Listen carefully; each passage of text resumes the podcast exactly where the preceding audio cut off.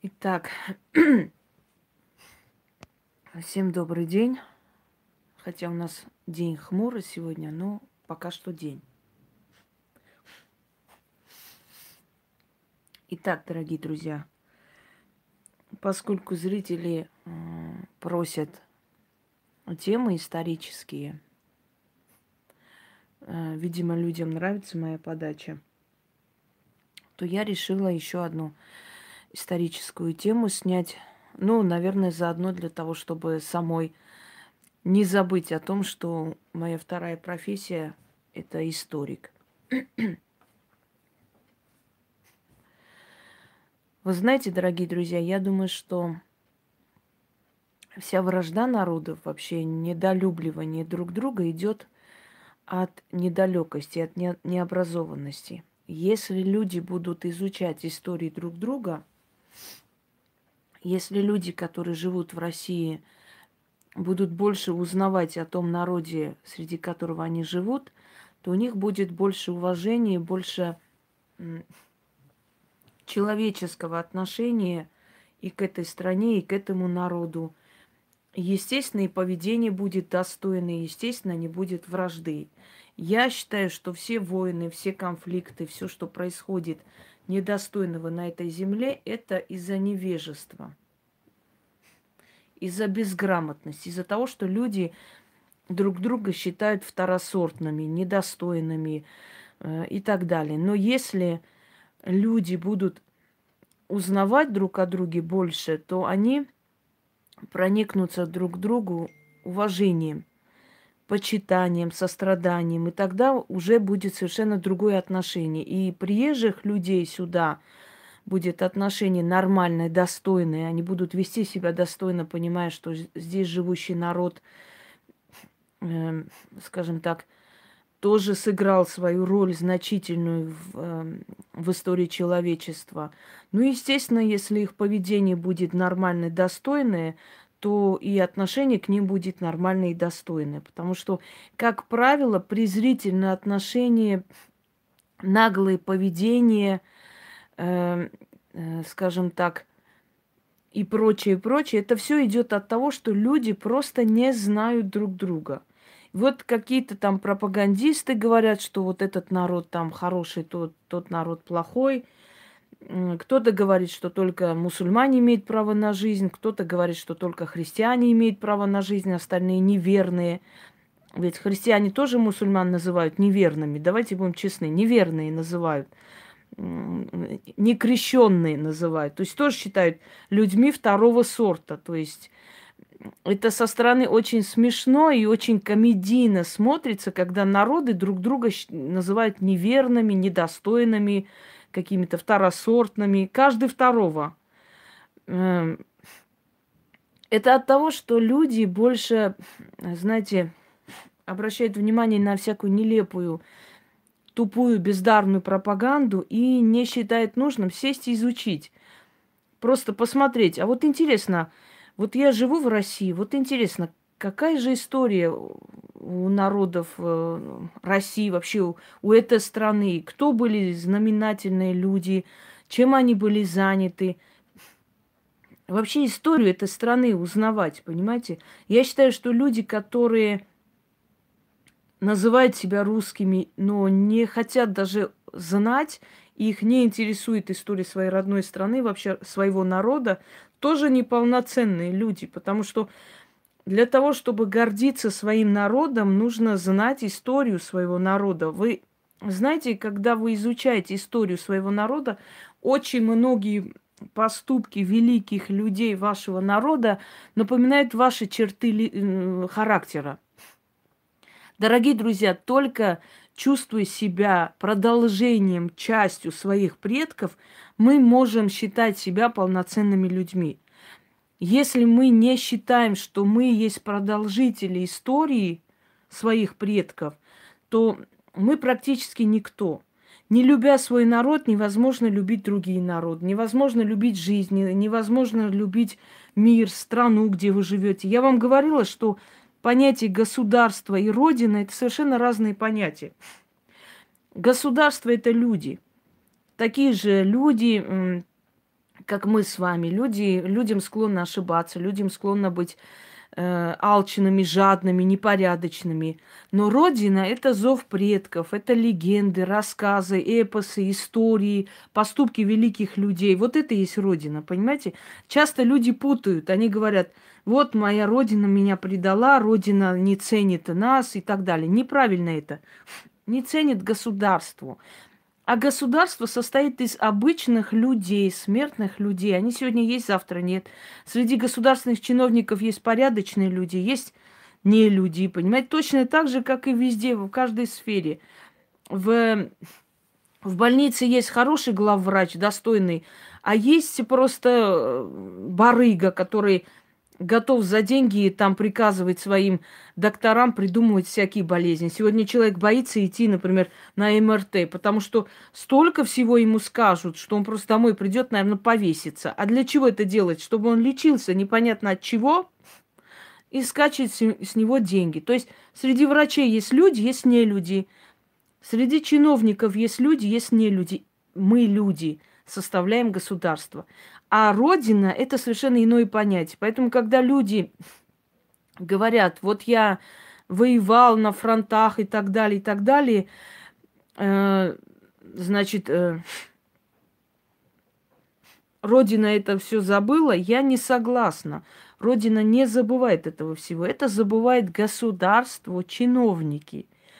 Чиновничий аппарат, который всегда был гнилой, и есть и будет, к сожалению. А Родина – это память народа. Научитесь отличать, когда вы научитесь отличать Родину и государство, у вас эта озлобленность, эта боль и обида на страну пройдет, дорогие друзья. И вы поймете, что только возлюбив историю страны, где ты живешь, только уважая народ, среди которого ты живешь, ты можешь жить счастливо. Но, по крайней мере, эта земля тебе даст обратно то, что да, мы не забываем, естественно.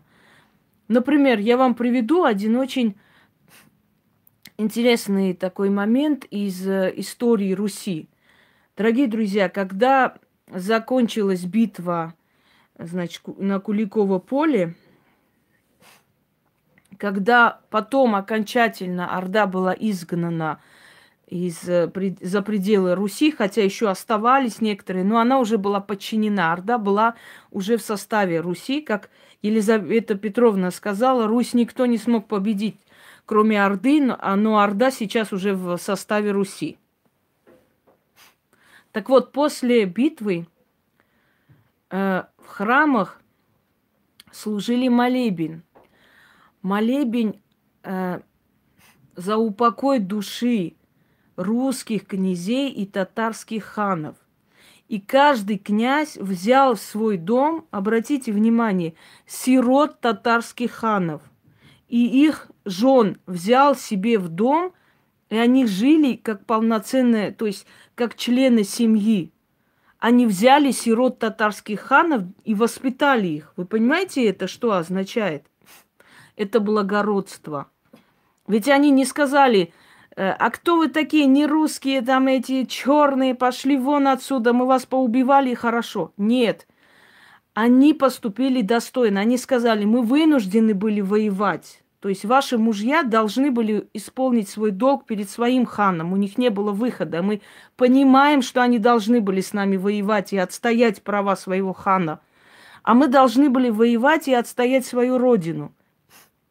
Но мы понимаем, что такое э, погибель мужчины, мужа, отца. Мы не с вами воюем. Мы воюем, чтобы освободить нашу страну. То есть мы не убийцы, мы воины. Понимаете? И они взя- взяли сирот татарских ханов себе в дом и воспитывали каждый русский князь. Вы вот эти вот подробности истории Руси когда-нибудь слышали, изучайте. Изучайте, и у вас будет просто ну, неописуемая и гордость, и уважение к тем людям, которые жили до нас. Если мы э, не будем считать себя частью вот тех людей, да даже те, которые здесь живут. Я, я лично тоже считаю себя частью истории Руси. Почему? Потому что, во-первых, всю, всю свою жизнь я отдала России. Все, что я делаю на русском языке и для русскоязычной публики. Потом, я хожу по историческим местам. да, я хожу по историческим местам, дорогие друзья. Рядом со мной храм Василия Блаженного. Э, это колоссальная история. Площадь, лобное место. Там, там люди идут, фотографируются, все время шонги, все время какие-то лица появляются. Ну, конечно, место казни. Представьте, сколько революций, сколько бунтов было там. Э, место стрелецкой казни, где Петр Великий рубил им головы. Э, во времена Ивана Грозного какое количество людей было там казнено. Э, бунты во время правления, значит, царевны Софии.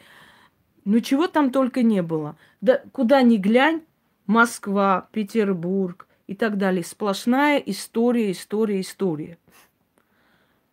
И неуважительно относиться, особенно если ты близко живешь к этим историческим местам, невозможно.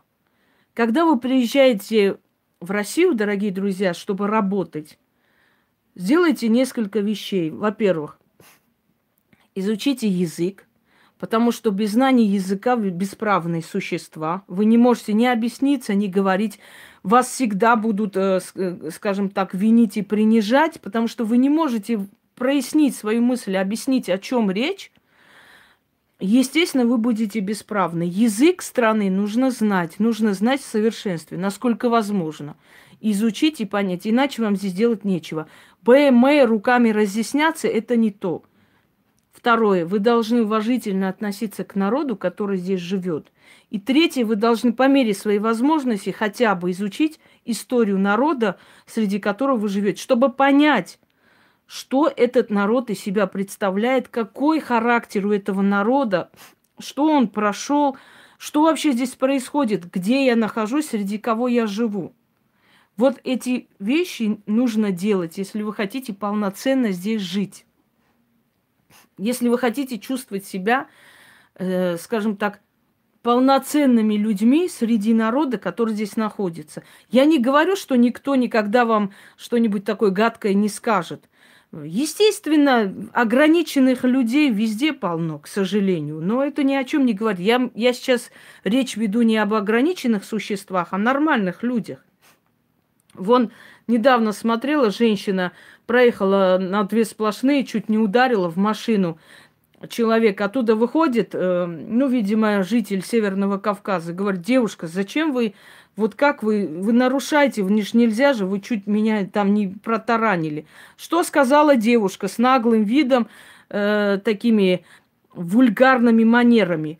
А, да, знаешь что, это ты приехал ко мне в гости, а не я к тебе. Я думаю, а какое имеет отношение, кто кому, кому приехал в гости, если ты, тварь, переезжаешь двойную сплошную и таранишь человека, практически убиваешь. И вместо того, чтобы, знаете, самое омерзительное, когда хочется вот дать просто с ноги по мордам вот этих вот шмар, по-другому не могу их назвать, вместо того, чтобы извиниться, ты качаешь права и говоришь, да и не я к тебе приехала в гости, а ты при... Гости здесь ни при чем. Ты ведешь себя как тварь. Ты просто э, создаешь аварийную ситуацию, можешь убить людей. И вот в таких э, случаях, когда человек начинает качать права и говоря о том, что к ней, к ней кто-то там в гости приехал, и она здесь хозяйка, вот эти случаи я не приемлю. Потому что э, речь здесь не должна идти совершенно о национальности. Здесь речь должна идти о твоем поведении, которое опасно для общества, да? Да, это, в той машине могли быть русские люди. Причем здесь это? Реально, да. Вот, вот эти вот спекуляции национальностью, это самое большое омерзение. Когда какая-нибудь тетка, знаете, великовозрастная с открытой задницей садится в такси, таджику едет и не дает человеку за проезд и говорит, слышь ты, ты кто вообще? Я русская, я здесь живу. Вот тогда тоже хочется дать в морде ей, настолько по морде дать, чтобы она зубы свои проглотила. Потому что здесь дело не в русских или в ком-то еще. Ты села в такси, поехала, будь любезна, отдай деньги человеку. Вот спекуляция национальным вопросом самая омерзительная вещь на Земле. Запомните это. Это вызывает тошнотворность. Потому что и в этих форумах русские люди в том числе пишут, что вот ей, ей надо было просто по морде дать. Чем они пользуются? Они пользуются тем, что человек приехал сюда, да, может, не хочет связываться с властями, они же это понимают. Ну, может, не хочет лишний, но человеку проблемы не нужны. Ты же, шваль, можешь потом сказать, то он хотел меня изнасиловать, он ко мне приставал и так далее. И ты, понимая, что это имеет место быть, ты просто этим пользуешься и говоришь, да я русская, я здесь живу, а ты кто такой? А кто тебе сказал, что если ты русская, ты здесь живешь, ты можешь сесть в такси людям, поехать бесплатно, да, потом качать права, что ты здесь живешь? Ведь потом же их избивают, дорогие друзья, их же находят потом в лесу с перерезанной глоткой, а потом говорят, вот бедную женщину убили, несчастную. Посмотрите на их наглость. Никогда не используйте вот э, национальный вопрос в таких грязных целях. Нельзя. Это омерзительно. Это действительно низкая вещь. Это низкая вещь сесть к человеку в такси, поехать, а потом оскорбить человека, мол, ты не русский, а я здесь живу, и ты кто такой. Понимаете? И общались, например, закон был бы на их стороне. Вот их трусливость тоже я не выношу. Что из-за таких вот трусов размножаются подобные шмары. Из-за из их трусости. Если бы он а, настоял на своем, сказал, да мне плевать, кто ты, я сейчас звоню, в милицию, да, пусть приходят, разбираются. Если тебе нечего скрывать, нечего и бояться. Вот из-за таких трусливых таксистов развиваются вот такие вот каста вот таких существ, которые, да и ты знаешь что, я вот здесь живу, вот это вот. Омерзительно, нельзя, дорогие друзья. Завтра тебе попадется такой, понимаешь, которому чихать, ты здесь живешь или не живешь. Он просто тебя за волосы потащит в лес – убьет, захоронит или обольет бензином, сожжет, и вот иди ты. Иди и скажи, что ты вот там тут живущий, и ты такая вся из себя крутая. Мерзко это все. С двух сторон мерзко. С одной стороны, мерзко наглость людей, которые останавливают движение, танцуют лезгинку, и морды бы набить надо. И с другой стороны, мерзко, когда люди Вместо того, чтобы извиниться, на встречку едут и говорят, слышь, я русская, а я здесь, ты сюда приехала, а я вот русская. Ну и при чем здесь ты? Ты хоть ты, ты хоть ты инопланетянка, если ты едешь по встречке, ты не имеешь права это делать. Неважно, ты здесь родилась, крестилась или отсюда там э, приехала сюда или поехала. Понимаете, дорогие друзья, о чем речь? Речь о том, что спекуляция – якобы своими корнями, это самая низкая вещь, которая существует. Но оно есть. Никогда не спекулируйте национальным вопросом. Сделал глупость, извините. Причем здесь я русская, ты не русская или там наоборот. Понимаешь, никогда не защищайте свою, свою нацию, если они в России себя повели по-свински. Никогда не говорите, ну это же наши, вот надо их... Нет, они должны отвечать, они живут в этой стране, будьте любезны, соблюдать правила. Помните, когда там э, дагестанцы, по-моему, арестовывали в, на рынке, когда женщины накинулись на этих э, следователей, избили их. Так вот, этим женщинам дали по 10 лет – Пожалуйста. А они что думали? Они что думали, у них в своем кишлаке аули, что ли? Сейчас вот они кинутся и забьют следователей и его освободят. А куда он денется? Он все равно под следствием, его все равно поймают. Понимаете? Вот, вот этот тупой поступок необдуманный привел к сроку, а наверняка у них свои дети есть. И они сидят, бабы сидят за сопротивление властям, мало того, за нападение на них. Дорогие друзья, но это не кишлак – это Москва.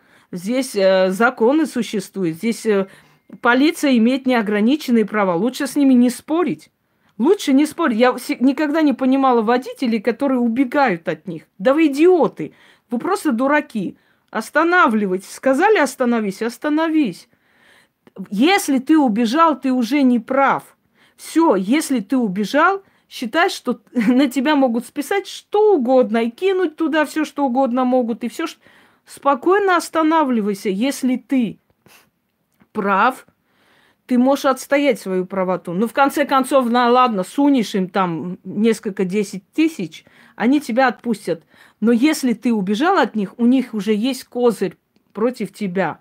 Поэтому самая большая тупость, извините, я еще раз говорю, мы не в джунглях живем, чтобы они подошли, пока, показывают корочку, они при исполнении, ты кидаешься, их бьешь и убегаешь. Ну, а чем ты думаешь, каким местом? Они, они имеют полное право просто предъявлять тебе все, что возможно. Так вот, о чем я хочу вам сказать, дорогие друзья? Я хочу вам сказать, что мы должны начать диалог, и этот диалог должен быть на взаимном уважении. Но только узнав историю, я почему много часто провожу такие прямые эфиры об истории Руси, чтобы люди понимали, насколько интересна история народа, среди которого вы живете, чтобы у вас началось вот это уважение к этой стране и к этому народу. И таким образом вам станет легче здесь жить. Поверьте мне, вам станет легче. Это чувство безысходности, что вот мы здесь вообще никто и так далее, исчезнет. Почему никто? Многие люди, будучи не русские по национальности, очень много сделали для России. И многие императоры вообще были по происхождению немцы. И многие императоры вообще были по происхождению немцы, э, варяги и прочее, прочее. Но обосновались здесь. Понимаете, я считаю, что эта страна принадлежит работающему человеку, еще раз вам говорю, создающему человеку, созидательному человеку. Тот, который для этой страны сделал что-то, он и есть русский. Потому что он душой за эту страну болеет. Понимаете? Русский не тот, который позорит свою нацию, э, там, э, открывая задницу в самолете и крича там в пьяном угаре. Понимаете? Не это русский. Так, выкидываю вас отсюда, уважаемый. Э, русский – это тот, который прославляет свою страну своим изобретением, э, вы знаете, своими концертами, в конце концов, да, своим творчеством, разъезжая по миру, показывает. А среди них есть очень много людей не русской национальности. Один Спиваков чего стоит? Это же достояние нашей страны, правда ведь? И многие актрисы, их не буду сейчас... Элина Быстрицкая чего стоит. Ну, просто замечательно красивая женщина. И многие-многие дру- другие. Та же самая Нона Мордюкова, которую вы любите, она же была мордовкой. Так вот, для того, чтобы уважать страну, нужно знать историю этой страны, нужно знать определенные нюансы, нужно чувствовать свою связь с определенные нюансы, нужно чувствовать свою связь с той страной, в которой ты живешь, и с тем народом, с которым ты живешь. Поэтому я и провожу такие, такие прямые эфиры, тем более, что людям это интересно. Давайте так. Вот тайны Руси. Итак, вот Тайны Руси. Начало Руси. Одна из великих тайн русской истории – это княгиня Ольга. Я была в э, Пскове, я была во многих э, городах России, и, может, поэтому я знаю хорошо Россию, потому что я много где побывала, и по Золотому кольцу, и по древним городам, и раскопки, и в Элисте я раскопки вела курганов, и где я только не была. Так вот, вот, дорогие друзья, Ольга. Ольга была настолько... Я не знаю, у кого прерывается, дорогие мои, но у меня нормальный прямой эфир. Это зависит от связи у вас. Так вот, э, Ольга, очень таинственная личность. Э, какой палеолог, о чем вообще? Настолько таинственная личность, что вообще настолько таинственная личность, что многие говорят, якобы ее вообще не существовало. Дорогие друзья, э, варяги, люди моря. Вот до сих пор идут споры, кто такие были варяги.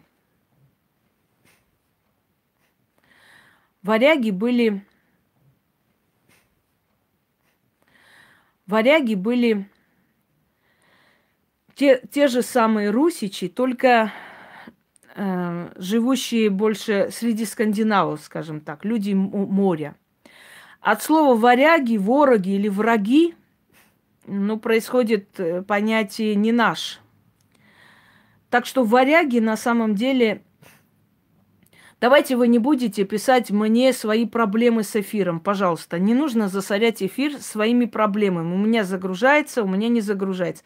Не загружается, значит, не смотрите. Перезагрузите телефон и войдите снова в эфир. Зачем вы мне это пишете? У меня прекрасные эфиры, и в основном основное количество людей этот эфир слышат. Вы сейчас мне для чего пишете, что у вас эфиры? Что я могу сделать? Выключить? Так вот, э, варяги или вороги, или враги – это северные племена русичей, которые со временем слились потом э, с викингами, с северными народностями.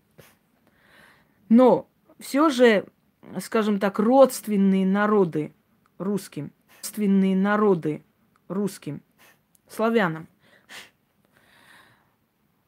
Ольга, таинственная фигура, и мало кто вообще э, однозначно может сказать, кто она была. Одни говорят, что она была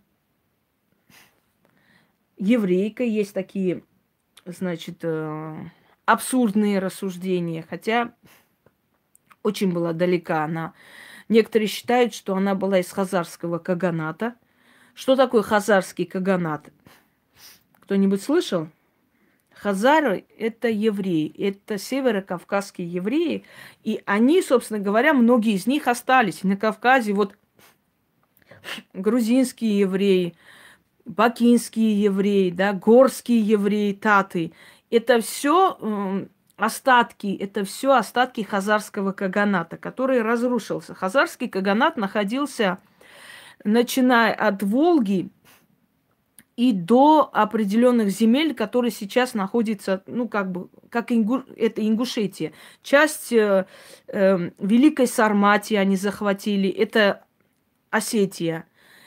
Сарматия вообще была очень огромных масштабов, но к тому времени хазарскому каганату уже Хазари, ой, э, Сарматия распалась на мелкие такие царства, поэтому, значит,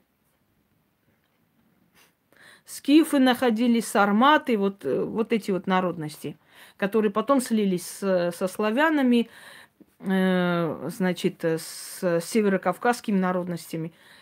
Хазария – это еврейское государство на Северном Кавказе, которое было в раннем Средневековье. Правили Хазарией, э, значит, э, скажите, династия от царя Давида – вот одна из ветвей царя Давида правила Хазарии. Другая часть правила одной из африканских племен, африканск, африканской страной, тоже представители рода Давидова. Вспомните э, Савскую царицу, царицу Савскую. Вот это вот государство Савва, она находилась между Нигерией, Замбезией, она потом исчезла, точно так же слилась с народами. Последняя царица была Македа, про нее написал Райдер Хагард. Македа. Там он э, говорит о том, о продолжении Давидовского рода в цари, э, то есть в царстве Савва. Вот в разные стороны уходит династия Давида. В Хазаре они правили. Но, дорогие друзья, э, Ольга пришла абсолютно не с этих земель, не с земель Волги. Более того, она эти земли не особо любила, не особо жаловала. И вот э, во времена правления Ольги, Святослава, великого князя, вот эти земли, Заволжье, Поволжье, дикие степи Дона, они остались неусвоенные, потому что она не особо-то обращала на эти места внимание. Она больше любила централизованную власть.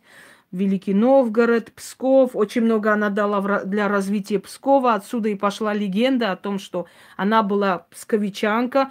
В Пскове есть ее э, значит, э, статуя огромная возле университета ино... этих эм, исторических наук. Значит, что там? Река Великая, мост Святой Ольги через э, реку Великую Пскове. Да, Великая это Пскове, а Волхова это в Великом Новгороде. Очень живописные, красивые э, города, но я хочу вам объяснить, что очень сильно по менталитету отличаются. Вот Псков настолько добрый город, я бы там жила всю жизнь. Это настолько замечательный город, и такое было ощущение, что это государство в государстве, где чиновники нормальные люди, где мэр города тогда был бывший учитель, директор школы. То есть это настолько ну, вообще не по... как будто мы не в Россию попали, а в какое-то другое пространство, когда тебе нормально по-людски принимают, объясняют мы вели там раскопки, и нам приходилось с ними сталкиваться, то есть ходить, там что-то подписывать. Замечательные люди. Псков. Вот я еще раз повторяю. Псков – это абсолютно какая-то отдельная раса народа, который там живет. Национальность, то есть национального вопроса там в помине нет. Очень замечательный город.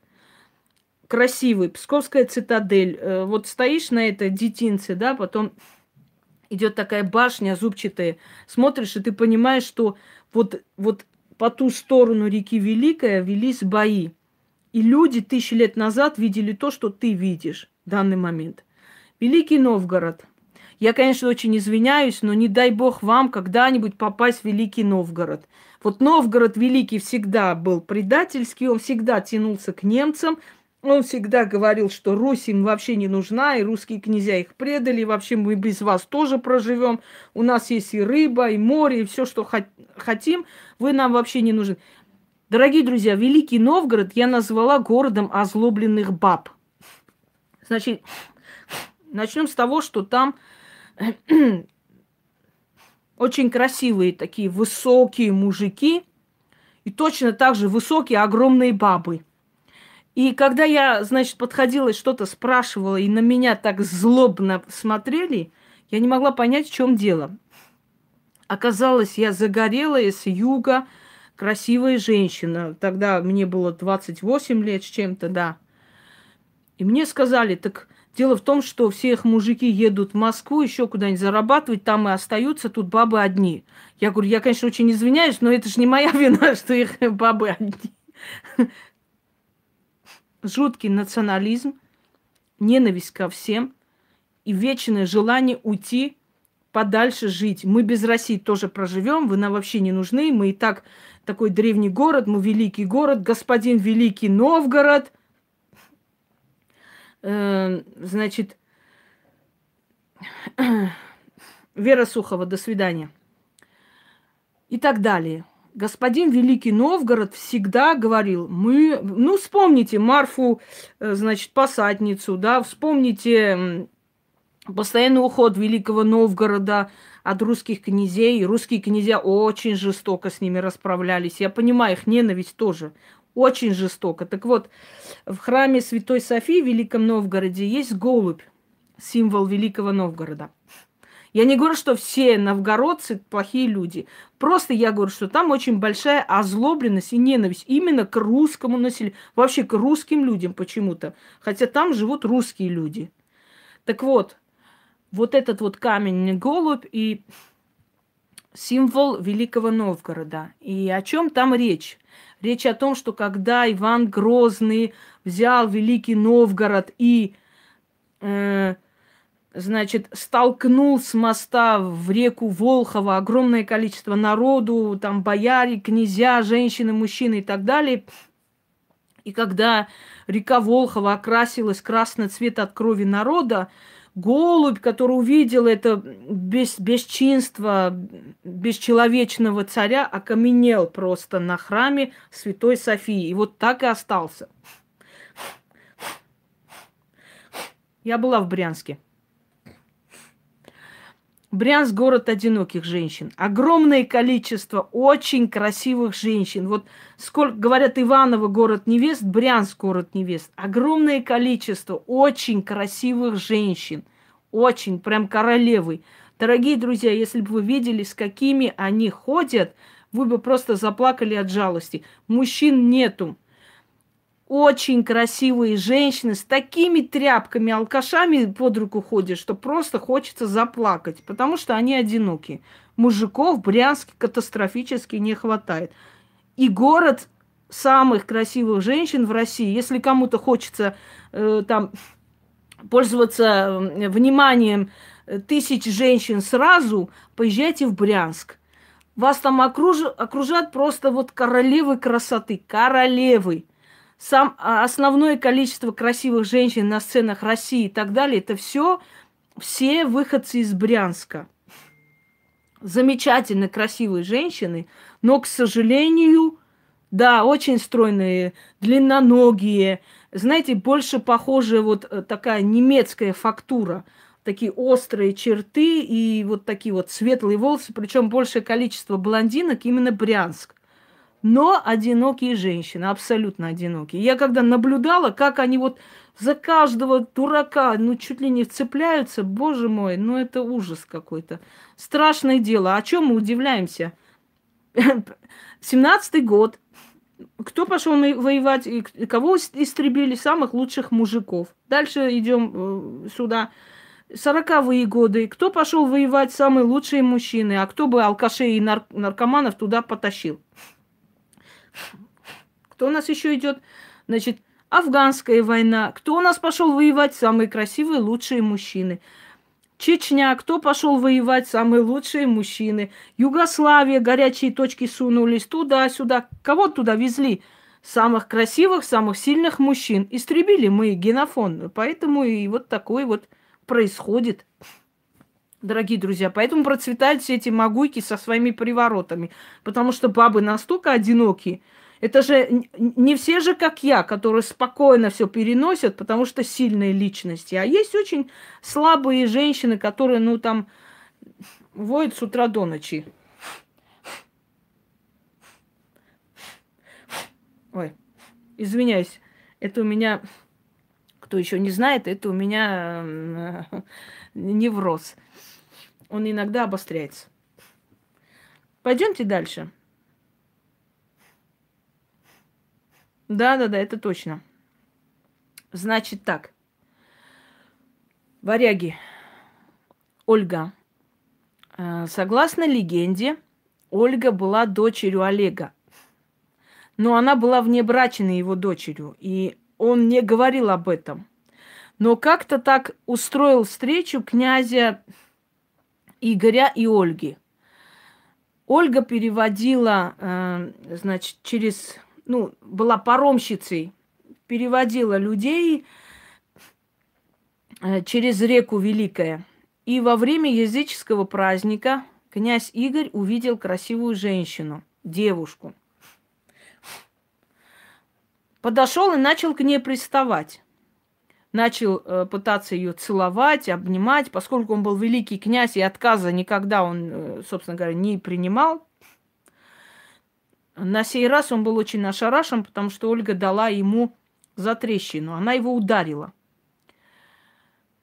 Э, ну, если обратиться к психологии, да, мужчина быстро забывает ту, которая согласилась, и очень надолго запоминает ту, которая отказала. И вот э, он решил узнать, кто такая Ольга, откуда она родом и прочее. И тут вмешался великий князь Олег, который тут же привел ее, и тут же очень быстро как-то они так, как-то они быстро поженились, и Игорь очень ее любил. Дорогие друзья, в легендах сказано, она очень любила мужа, они были очень, э, там, у них там великая любовь, и вот когда Игоря убили за его ненасытность, э, как говорят э, летописи, значит, э, летопись временных лет, там сказано, что великий князь был робок с женой, был э, очень тихий и мирный, но в то же самое время был очень жесток с народом. Ну, как обычно делают, да, такие люди маниакально шизофренического уклона. Они дома очень хорошие добрые, поэтому, когда их поймали за руку за каким-то преступлением, просто все соседи, все родные, близкие защищают, мол, нет, он мухи не обидит, он такой хороший человек. Вот тоже точно такой же был и князь Игорь. Но давайте э, еще один момент проясним. Э, тайна русской истории. Да-да-да, я тоже хотела только сказать. Но не стала сравнивать, Роман. Э, значит, тайна русской истории состоит в том, что когда Игорь взял в жены Ольгу, ему было уже за 50 лет, дорогие друзья. А Ольге было 15. Будьте так любезны, можете сказать, много ли знаете любовных историй 50-летнего мужика и 15-летней девушки? Мне кажется, что ну, для этого возраста ей нужно больше физическое влечение, больше сильная личность, больше такая, знаете, плотская любовь. А мужчине вот этого, всех приветствую, а мужчине в этом возрасте больше нужно было... Эм, да, ну поскольку он был великий князь, то его маниакальные наклонности принимались нормально. Э, а ему больше нужна была душа. И говорят, что великая княгиня больше десяти лет не рожала. Мне кажется, что она не рожала не потому, что у нее были какие-то про- проблемы, а потому что очень мало было близости с великим князем. И потом, э, проведя некоторые обряды, ритуалы к языческим богам, Ольга забеременела. И родила Святослава. А теперь принесу я зарядку и заряжу, иначе не успею договорить.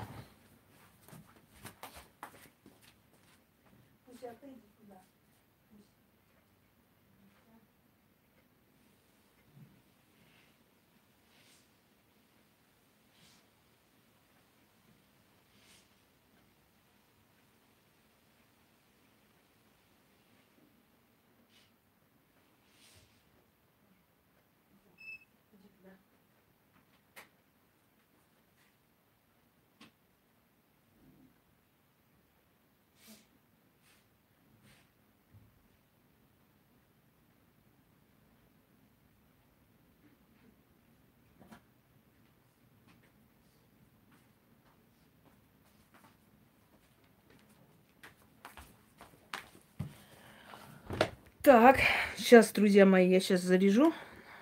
Перезагрузится 2 секунды и продолжим.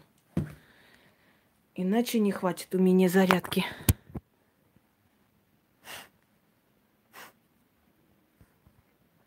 Вот, повторная перезагрузка.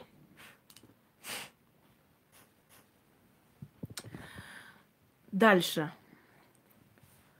Ну вот после того, как древляне расправились с князем Игорем, Ольга была вынуждена дать отпор после того, как провела тризну над мужем. Э, зачем она это сделала? Была она кровожадная, ей нужны были жертвы. Нет, дорогие друзья, она сделала это ради того, чтобы показать, что она не менее сильная, чем мужчины. Женщины вообще в истории на троне, находясь, женщины, добрый день, они были вынуждены Ой. доказать свою силу больше, чем мужчины-правители.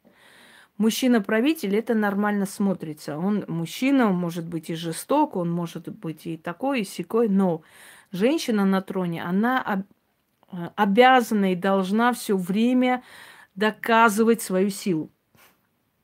И поэтому не удивляйтесь, что женщины на троне порой поступали более жестоко, более жестко, чем мужчины, и более изобретательном стиле.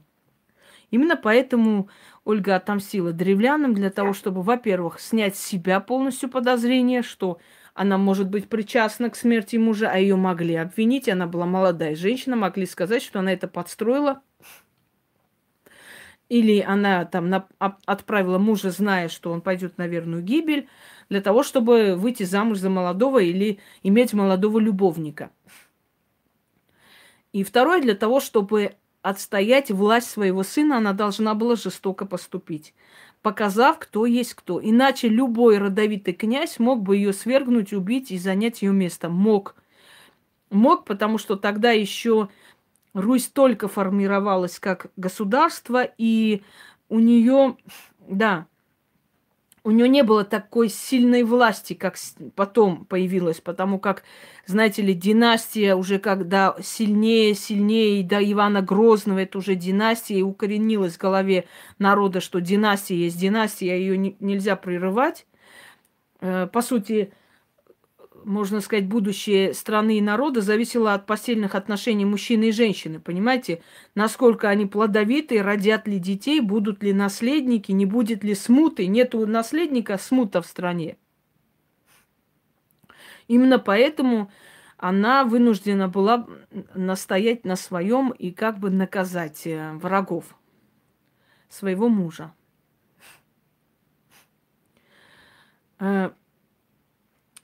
Но я хочу вам сказать, что ведь до воцарения великих князей э, Игоря, потом Святослава, а там еще и был как бы наставник Олег и прочее, прочее. Ведь до этого времени у нас еще есть один великий князь, о котором очень мало говорят. И имя его Ратибор, дорогие друзья. Ратибор, рожденный колдуней Анеей и одним из местных князей, которого, ну, не, не очень четко называют имя отца Ратибора. Но ведь до того момента, как, э, скажем так, пришли к власти варяги, была другая династия на троне. Был великий князь Ратибор, который один раз взял Царьград. Взял, но отступил. Отступил, потому что предали его. Ему пришлось отступить, и э, в дальнейшем его жизнь вообще теряется. То есть его следы в истории Руси теряются. Приходится догадываться, что могло с ним случиться и так далее, и так далее. Но э, жизнеописание Ратибора где-то до 40 лет его жизни – Да. Эм, после 40 он э, в истории человечества, то есть э, в истории Руси больше не, никак не проявляется. Далее. Что происходит? Почему Ольга принимает христианство?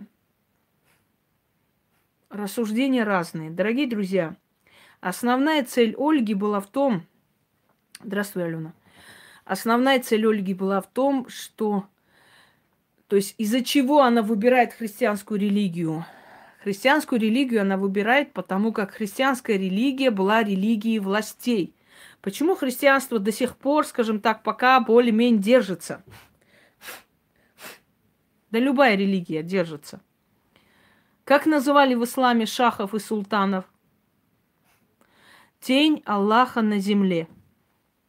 Да? Тот, который имеет власть после Аллаха на земле. То есть человека практически уподобили Богу. Он имеет полное право творить все, что угодно. Он ведь от, от имени Аллаха творит это все. То же самое происходит в христианстве.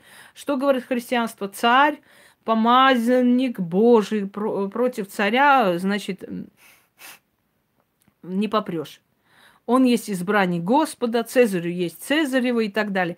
Ольга поняла, что это самая выгодная религия, чтобы удержаться у власти. Вот и все. Не потому, что он, она там э, всей душой раскаялась. Дорогие друзья, один момент расскажу вам. Когда э, она приблизилась к Константинополю,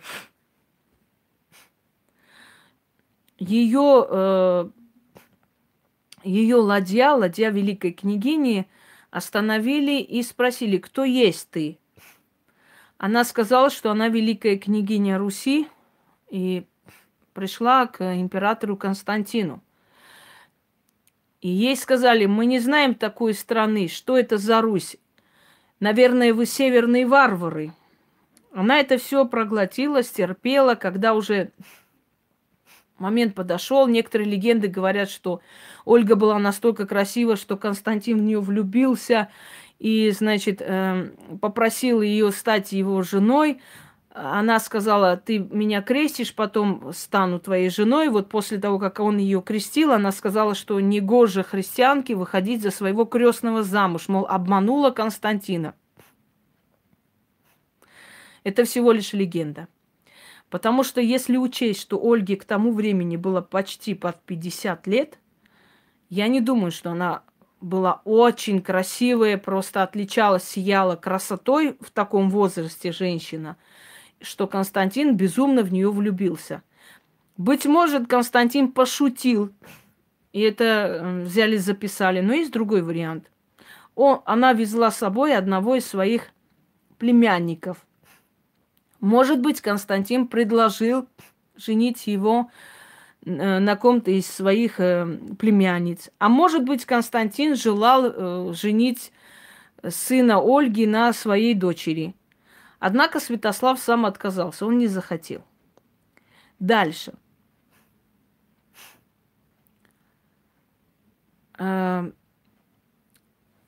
Происходит следующее. Для того, чтобы вы поняли, что Ольга не стала христианкой и осталась язычницей, как была, вот она вернулась с Константинополя с дарами и прочее. И через некоторое время, согласно ее обещанию, эм, делегация Константина подплывает к э, Киеву подплывает к Киеву за богатыми дарами, как обещала Ольга. За мехами, за, значит, северными зверями, за медом. Ну, в общем, чем богата русская земля. И когда, когда она подплывает, делегация, э,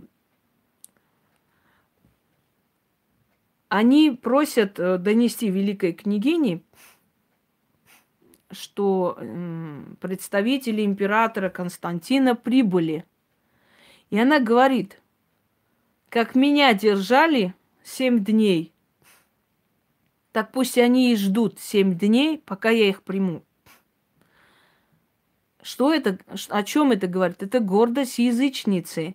Это не покорность христианки, это не послушность христианки, это не э, прощи, все прощения христианки. Ведь она же христианка, она должна была простить ему вот эту оплошность, как бы забыть об этом по-христиански, по-братски. Но она этого не делает. Она говорит, вот сколько меня держали в гавани перед стенами Константинополя, ну, Царьграда, она сказала, тогда так называли Константинополь, столько пусть они подождут и тогда я их приму, сказала великая княгиня Ольга, которая была христианкой, которая должна была жить по христианской морали.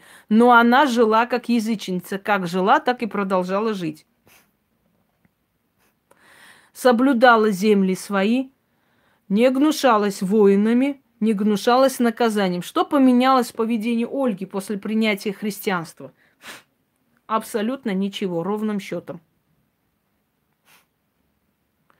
Просто она поняла, что христианство – это замечательная религия для власть имущих, которая полностью подчиняет до рабского э, состояния всех подданных. Вот и все.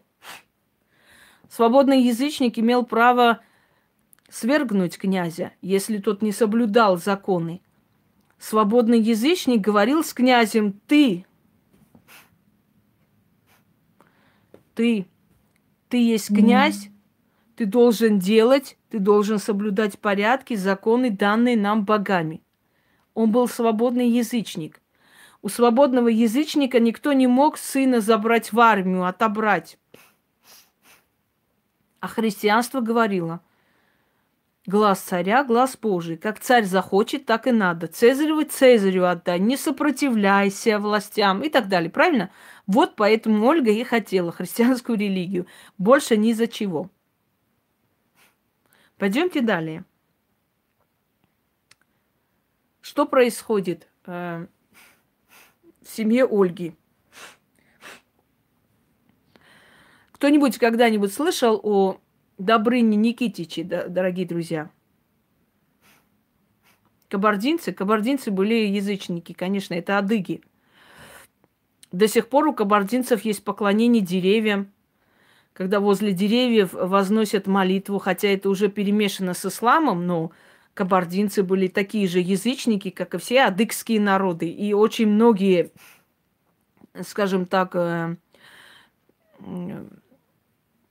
обычаев и прочее, прочее, это все древние адыгские обычаи, которые, ну, кабардинцы это одни и те же, что черкесы, да, их всех называют адыги.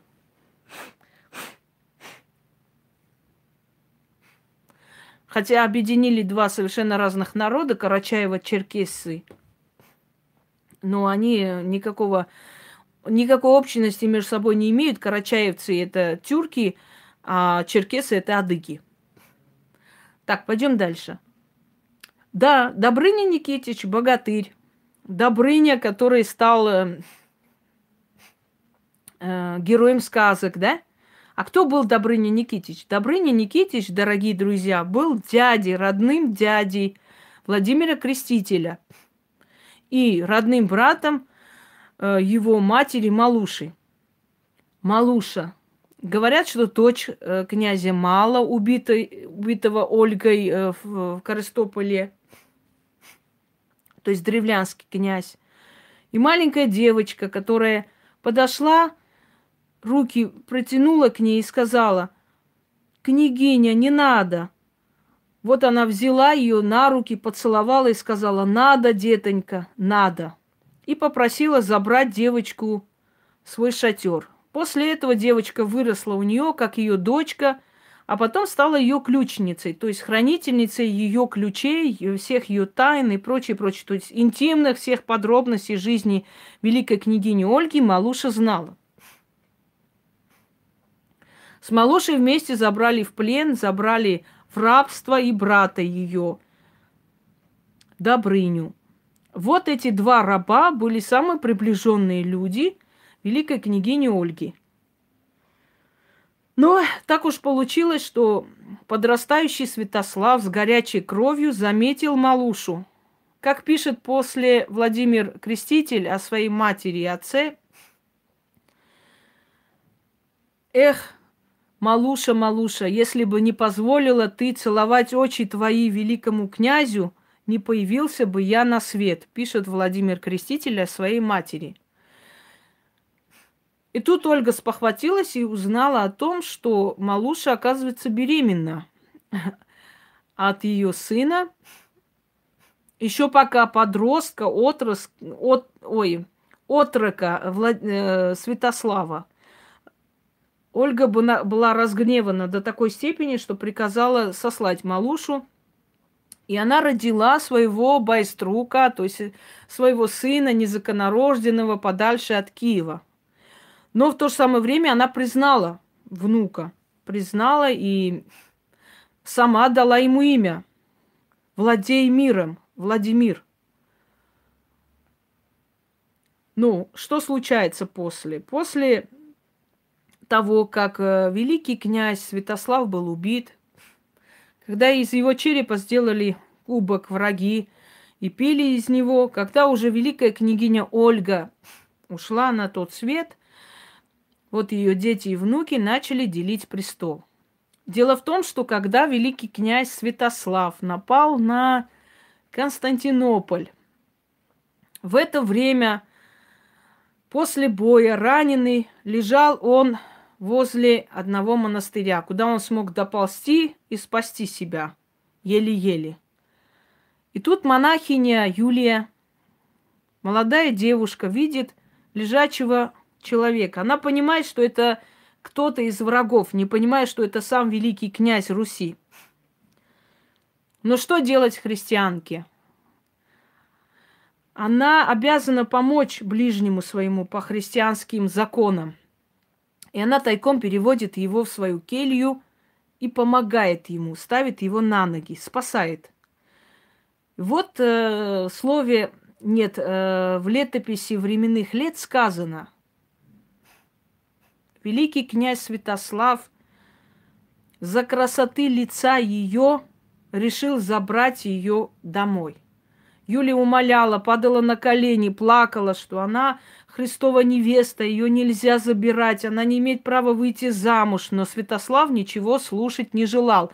Он забрал ее и, как сказано в летописи, познал ее и познавал ее до того, пока не дошел до Киева. Ну, поскольку он уже был старый человек, по его мнению, а Юлия была молодая девушка, и поскольку в то время делиться женами и как бы передавать друг другу жен отца э, и сына как-то было принято и не возбранялось, особенно в великокняжеских семьях, то решил он отдать ее своему сыну Ярополку. Ярополк безумно влюбился и в ту же ночь взял ее в жены и сделал ее ведомой женой, то есть законной женой. И познал ее. Так вот, Юлия, монахиня Юлия, была беременна. И тут случается такая, такая вещь, что погибает Святослав, трон начинают делить между братьями,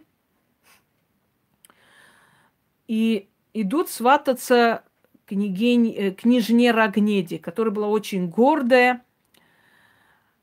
И приходят сваты а, к Рогнеде от Ярополка и от Владимира.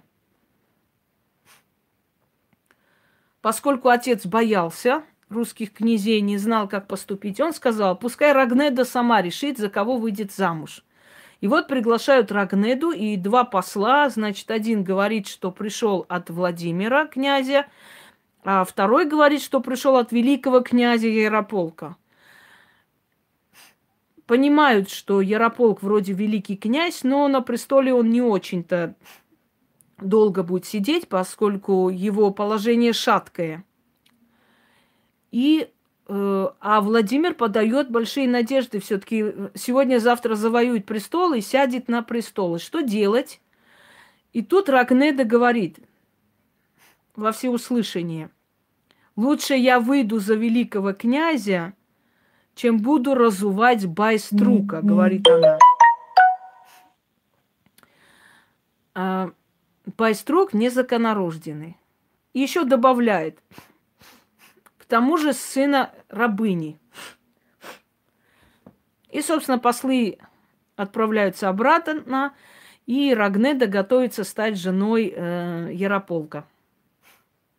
Когда доносят, э, и там было сказано, когда эти слова донесли до князя Владимира, это был один удар для него и два удара для его дяди Добрыни – поскольку Добрыня был рабом. Представляете, что он услышал? Не хочу разувать байструка, то есть не хочу разувать незаконорожденного. Не будем это слово... Так, это что за эти пошли заказы? Расскажем про Аланов, но не сейчас. А что такое не хочу разувать? Сейчас расскажу. На Руси была такая традиция – первую брачную ночь молодая разувала мужа. И в обуви находила либо монету, что означало, что он всю жизнь будет ее любить и баловать подарками, либо плеть. Если она вытаскивала плеть, этой плетью получала по спине. Это была такая традиция. И, видимо, гордая княжна Рагнеда не хотела получать от раба плетью по спине. И она сказала, лучше я выйду за Ярополка, даже если его положение шаткое чем за незаконорожденного раба, то есть сына рабыни, лучше уж за великого князя. Владимир поклялся ей за это отомстить, разрушил их родной город, убил ее отца и брата, и Рагнеду насильно забрал к себе в жены. И говорят, что он ее насиловал перед всем войском. Вот так вот он отомстил этой гордой княжне. Но от Рагнеды у него рождено 11 детей. Это говорит о том, что у них все-таки была некая страсть. Согласны? 11 детей с воздуха не падают. Про Рагнеду еще поговорим с вами. Пойдемте далее. Так вот, он отвоевал престол у Ярополка, дорогие друзья. забрал всех его жен, и в том числе и прекрасную княгиню Юлию, греческую монахиню, которая осталась в истории под э, именем Дво- двоемужница Грекиния.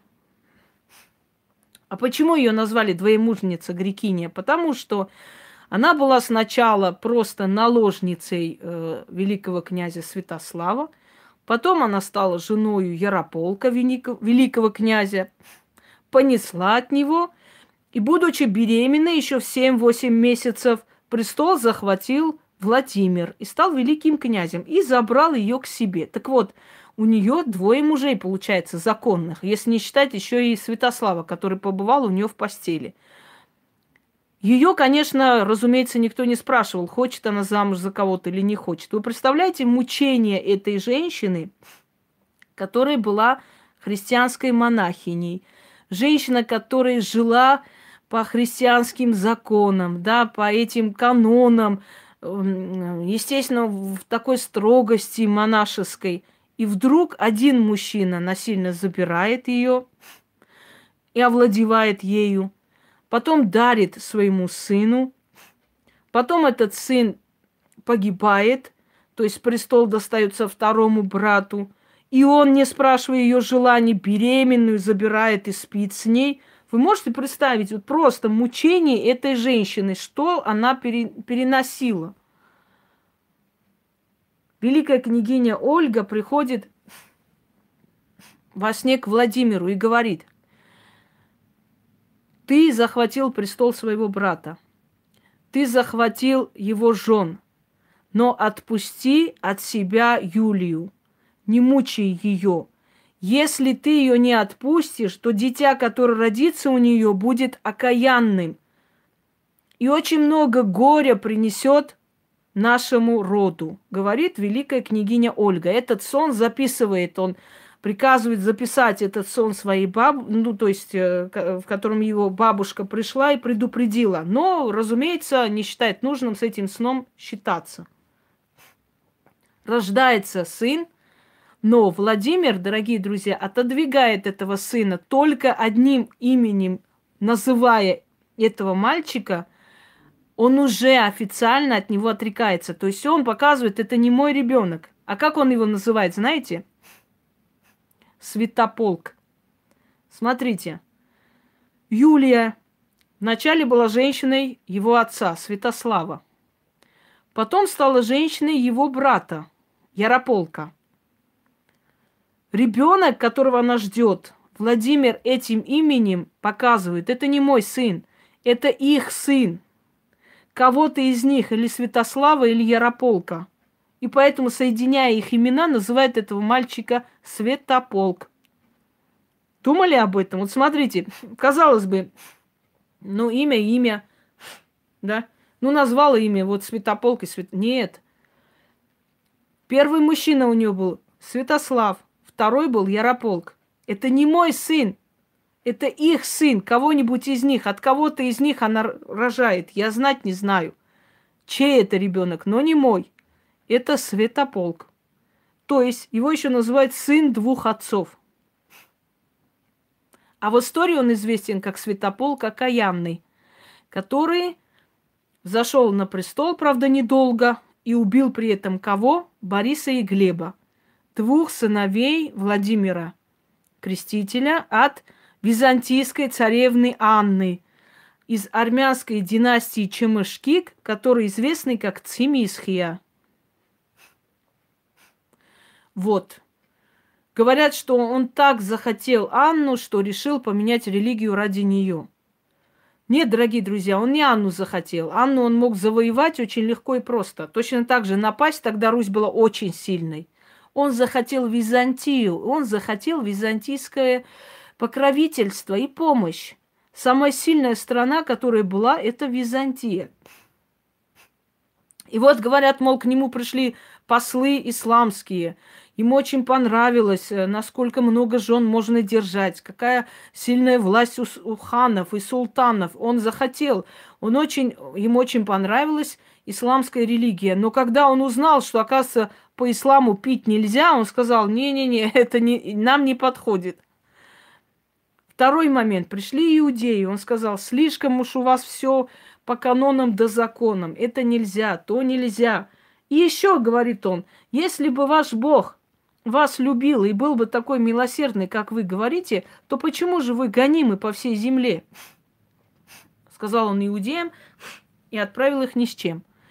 И вот пришли послы из Константинополя, и словно бы между собой сговорившись, а может и правда сговорились, начали расхваливать, мол, Константинополь, величественный город, Греки – сильный народ. Если, ежели бы не знали греки, кому молиться, они бы не были такие великие, сказали послы, которые пришли из Константинополя, в один голос расхваливая греческую религию и насколько это прекрасная вера.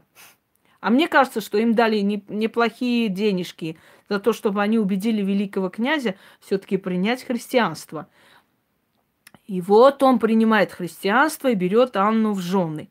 Анна ему родила двоих детей, Бориса и Глеба. Но когда он дал отставку всем своим женам и сказал, что каждый из них, каждый из них может выйти замуж за кого хочет и создать свою жизнь – великая княгиня Рагнеда сказала, я была женой великого князя, я останусь женой великого князя. И ушла в монастырь.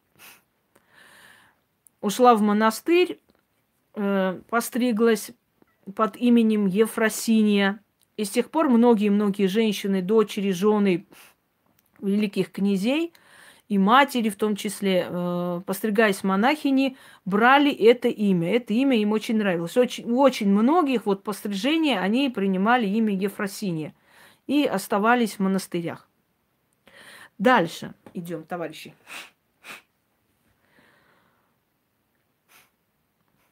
Рагнеда. Жизнь этой женщины была просто драмой. Она ревновала Владимира, ненавидела его, любила его, и однажды все-таки не выдержала. И когда он уже решил на другой жениться, она взяла нож и попыталась его прирезать, когда он спал. Когда Владимир ощутил холодный металл и вскочил, и увидел, что она его хочет убить, она сказала, ты убил моего отца и брата. Кто-то же должен отомстить тебе за это. Он ей сказал, одевай самые лучшие свои одежды и жди меня. Рагнеда поняла, что ее будут казнить. Призвала маленького брата, ой, сына, извините, дала ему в руки меч и научила верным словам, как там сказано. И как только великий князь зашел, чтобы забрать ее на казнь, он вскочил и сказал, «Отец, неужели ты думаешь, что некому защитить мою мать? Не ты один мужчина в этом доме», — сказал сын маленький, направляя на него меч. Он был поражен и пригласил бояр для того, чтобы понять, как поступить с женой. Те сказали, мол, великий князь, во имя детей не убивай, просто отстрани от себя. Вот Владимир так и поступил, собственно говоря. Ему как раз очень нужен был повод от нее избавиться. И он это и сделал. Далее идем. Кто у нас потом приходит во власти? Потом начинаются междусобные войны. Дорогие друзья, я уже об этом говорила, давайте еще раз освежу в памяти. Знаете, кем являлась мать великого князя Юли... Юрия Долгорукова, да, основателя Москвы? Мать великого князя Юрия Долгорукова, которая не дожила до того момента, когда ее супруг стал великим князем киевским, титул великой э, княгине Киевской досталось третьей жене. Но все же мать великого князя Юрия Долгорукова была англичанка, дочь английского э, короля, тогда еще норвежского английского короля Гарольда. И звали ее Гита. Гита Годвин. Так вот, полное имя матери Ю, э, Юрия Долгорукова – Гита Гарольдовна Годвин. Знали об этом, товарищи? Вот. Англичанка стала, э, скажем так, главой династии, которая пошла от Юрия Долгорукова, потому что Долгорукие до сих пор есть. Мать их династии была англичанка.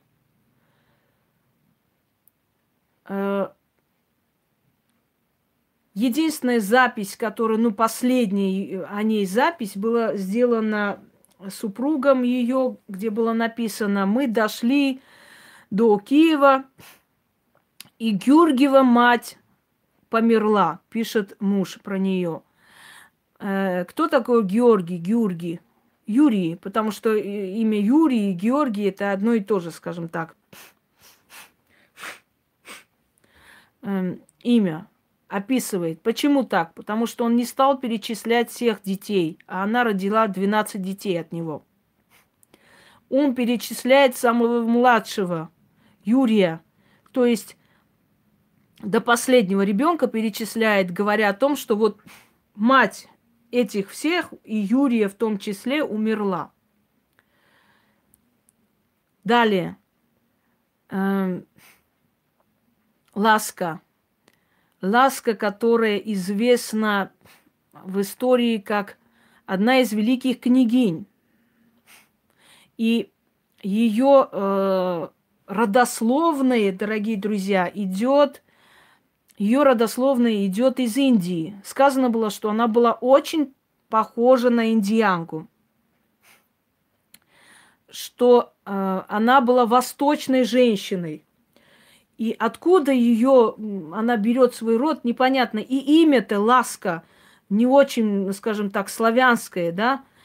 Но Ласка была, э, э, скажите мне, пожалуйста, мачехой Всеволода Великого мачехой, которая была известна своими слезами. Там сказано, Всеволод любил ее и почитал, яки матерь.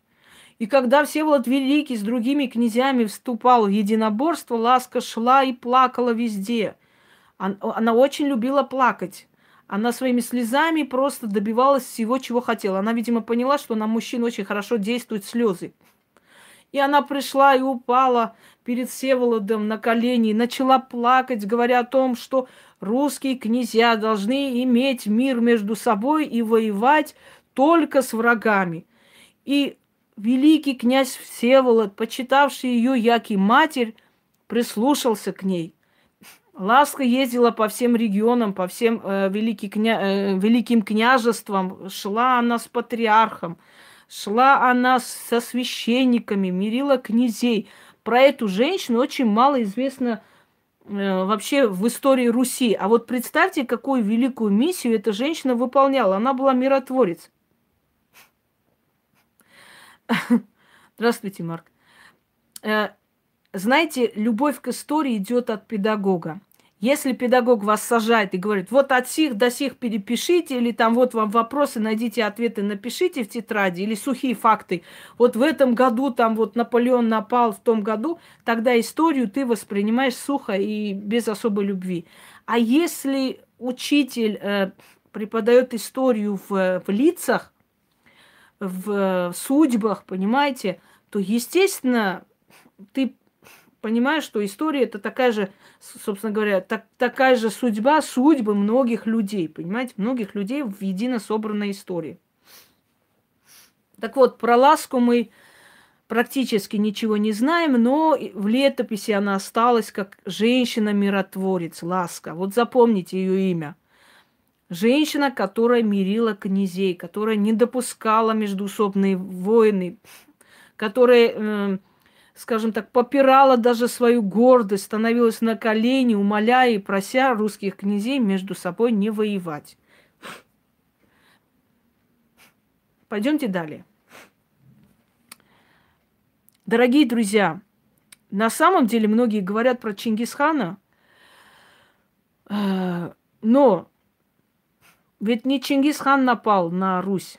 На Русь напали его внуки, точнее правнуки даже – и первый из них был Батыхан. Баты э, сначала не поняли, в чем дело и кто такие вообще, зачем татарам нужно Это все. И нападение, хотя это были не, не, скажем так, татарские князья, монголы татары были, в принципе, да. Сначала верховодили монголы, потом уже монголы отошли и остались татарские ханы. Первая жертва Батыя была Суздальская княгиня. Здравствуйте. Суздальская княгиня Епраксия. Епраксия, которой было 15 лет. И вот ушла делегация князей поговорить с ханами, узнать их намерения. И среди них был и э, Суздальский князь, муж молодой княгини Епраксии. Епраксия с ребенком поднялась на колокольню храма святого Николая и ждала своего мужа. В Орде происходило чудовищное преступление. Когда они пришли к хану, тот сказал, мы слышали, что твоя жена молодая и красивая. Приведи ее ко мне, и мы с тобой договоримся. Молодой супруг разозлился и потребовал ответа за такие слова, за что был четвертован. И когда послы вернулись и посмотрели на нее, стоящей на куполе, и сказали – Наш князь ради любви твоя убиен был. И вот это были последние слова, которые она услышала. И вместе с ребенком прыгнула из крыши храма святого Николая. И поскольку она за раз, одним разом, одним махом погибла, слово раз, за раз, заразилась, то есть упала и сразу не стало ее, этот храм назвали храм Николы Зарасского. До сих пор этот храм есть. Суздали. Вот первая жертва Батыя была женщина с маленьким ребенком на руках. Великая, ну не великая княгиня тогда еще, княгиня Епраксия Суздальская, которая, как бы скажем, открыла цепочку смертей. И одна юродивая, которая, которая стояла и видела эту сцену, она сказала, люди, это не Епраксия упала, это сама Богородица покинула Русь. И теперь быть беде, сказала она. И говорят, что в этот день солнце затмилось, и происходили какие-то страшные чудеса, страшные невероятные видения – Звери убегали с лесов, и люди поняли, что на очень долгие времена будут страшные бедствия на Руси, а страшные бедствия не заставили себя ждать. И сказано в летописи, княгиня Юрьевская, безжалостно убиенная, кинутая в огонь вместе с, с нохами и внучатами. Княгиня Георгиевская – убиенная и повешенная на колокольне. Очень страшные сцены, очень страшные вещи. И каждая жизнь, каждая судьба, она достойна отдельного пера, естественно, и мы все это не знаем. И вот начались костры пожарищ, убийства, сметание городов, селений. Это было страшное бедствие для русского государства. А почему это бедствие случилось? Это бедствие случилось, потому что князья погрязли – погрязли в своем богатстве, между усобицы. Каждый князь ходил за золотым ярлыком, жаловался на своего брата, на своего друга, на своего дядю. И татарские ханы с удивлением заметили, что, оказывается, русские князья так хорошо друг друга уничтожают, как они даже не могли. И они начали этим пользоваться. Одному давали поощрение, другому говорили, если вы если ты разоришь его земли, принесешь нам головы там его детей, мы тебе дадим ярлык великокняжеский. Так и поступали. Так поступил и великий князь Александр Невский, которого всех восхваляем, но он был великий преступник, очень великий преступник. Он очень многих своих родственников, дядьев, там, братьев двоюродных принес жертву ради ярлыка. Это потом, потом он начал воевать с татарами и стал великим князем. Сначала это он был князь новгородский, а Новгород мы знаем, как поступало часто со своей родиной.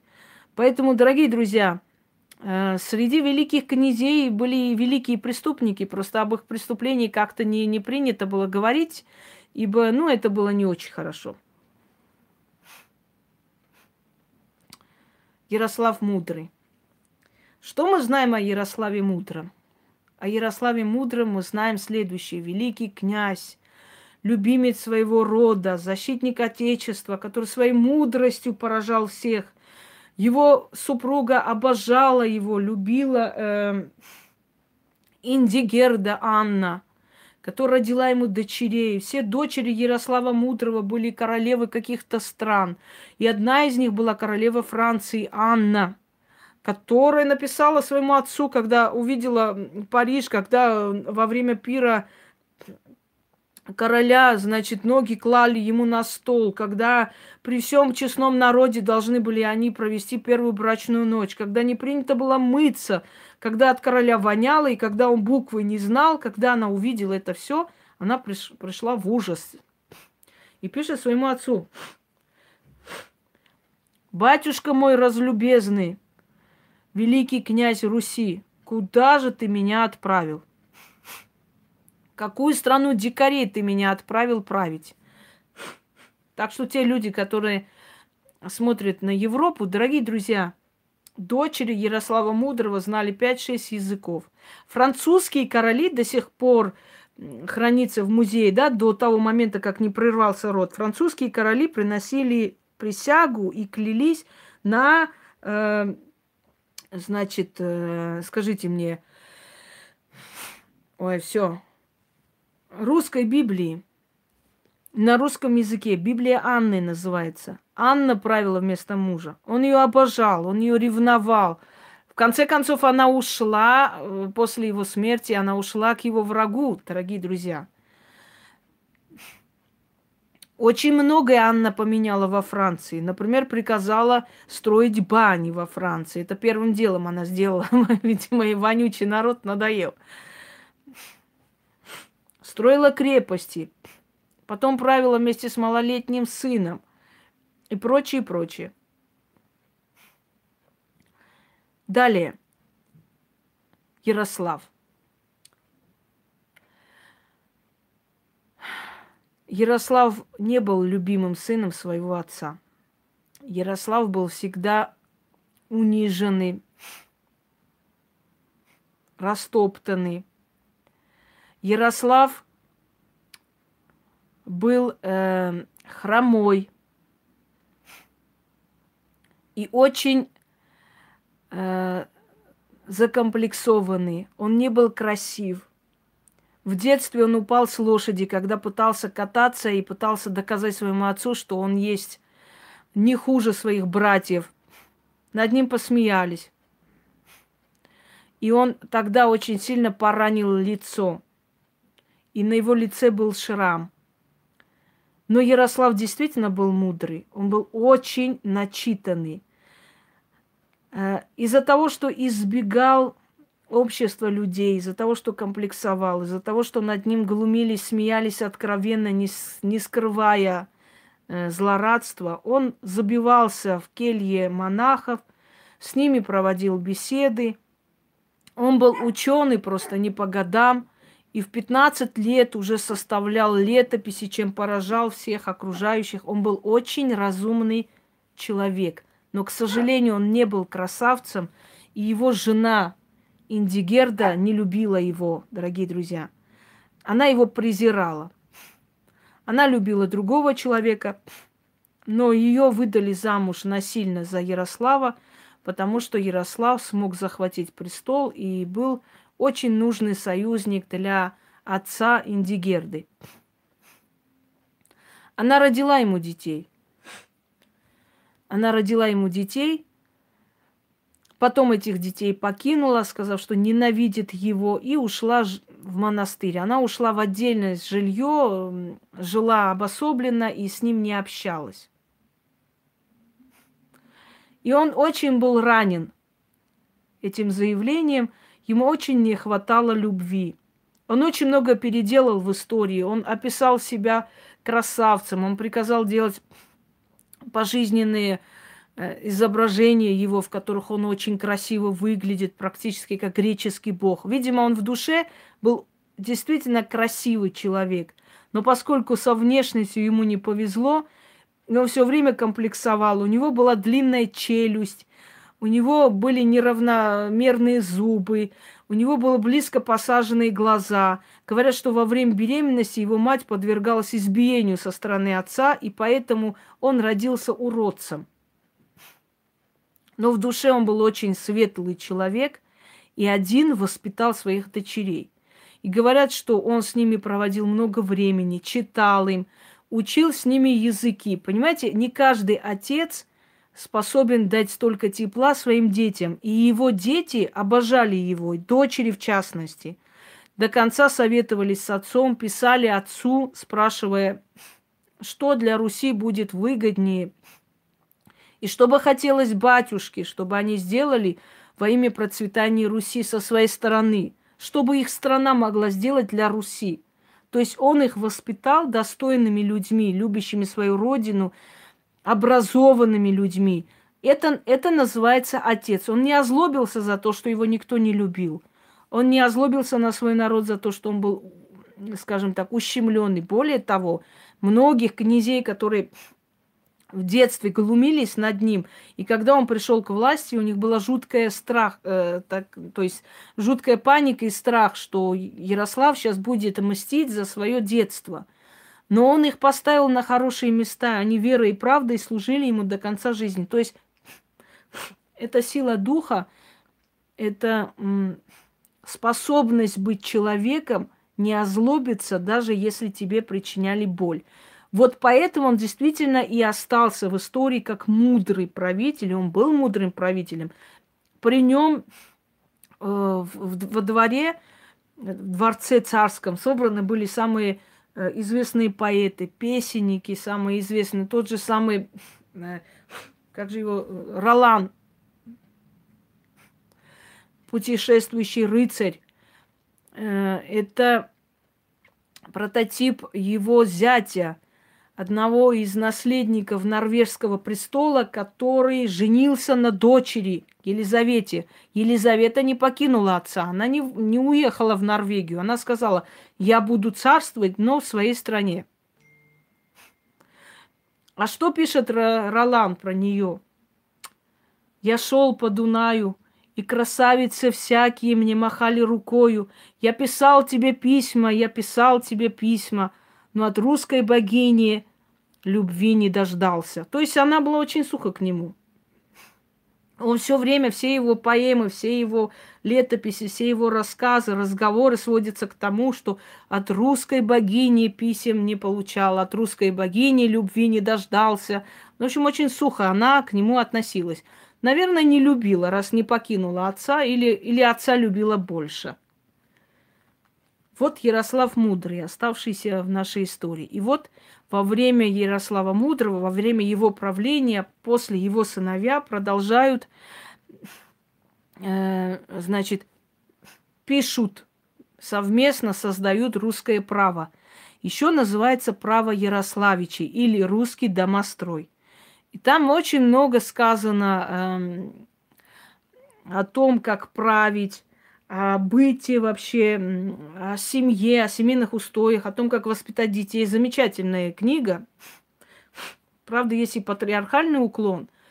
Но в любом случае замечательная книга мудрого, замечательного человека, который, может быть, где-то соврал в истории, немножко эту историю под себя подогнал, дорогие друзья.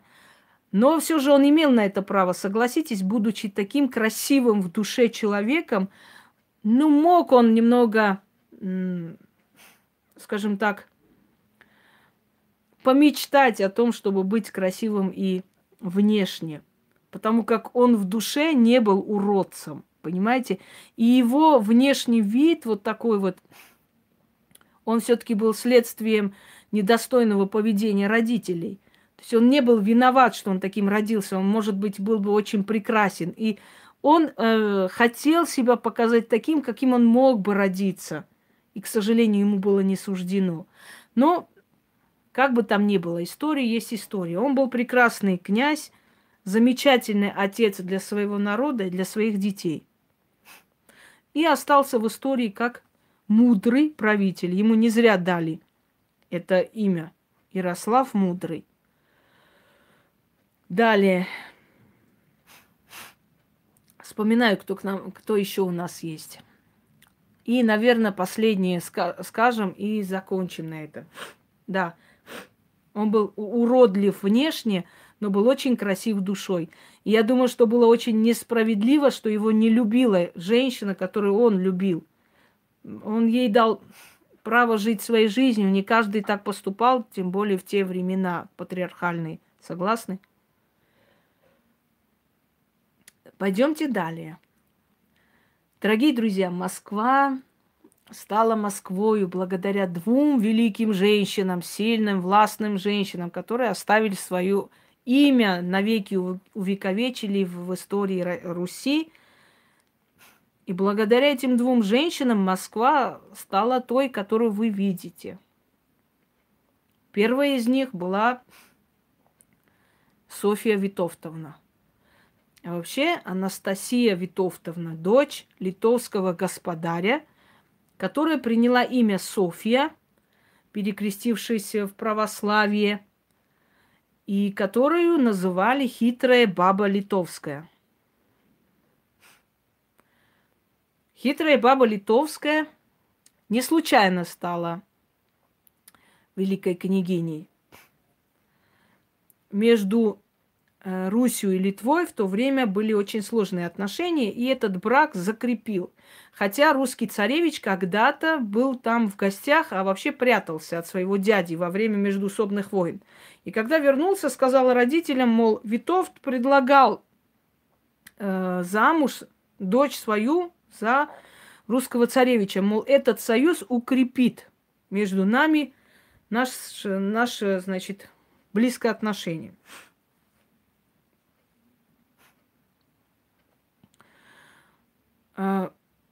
Софья Витовтовна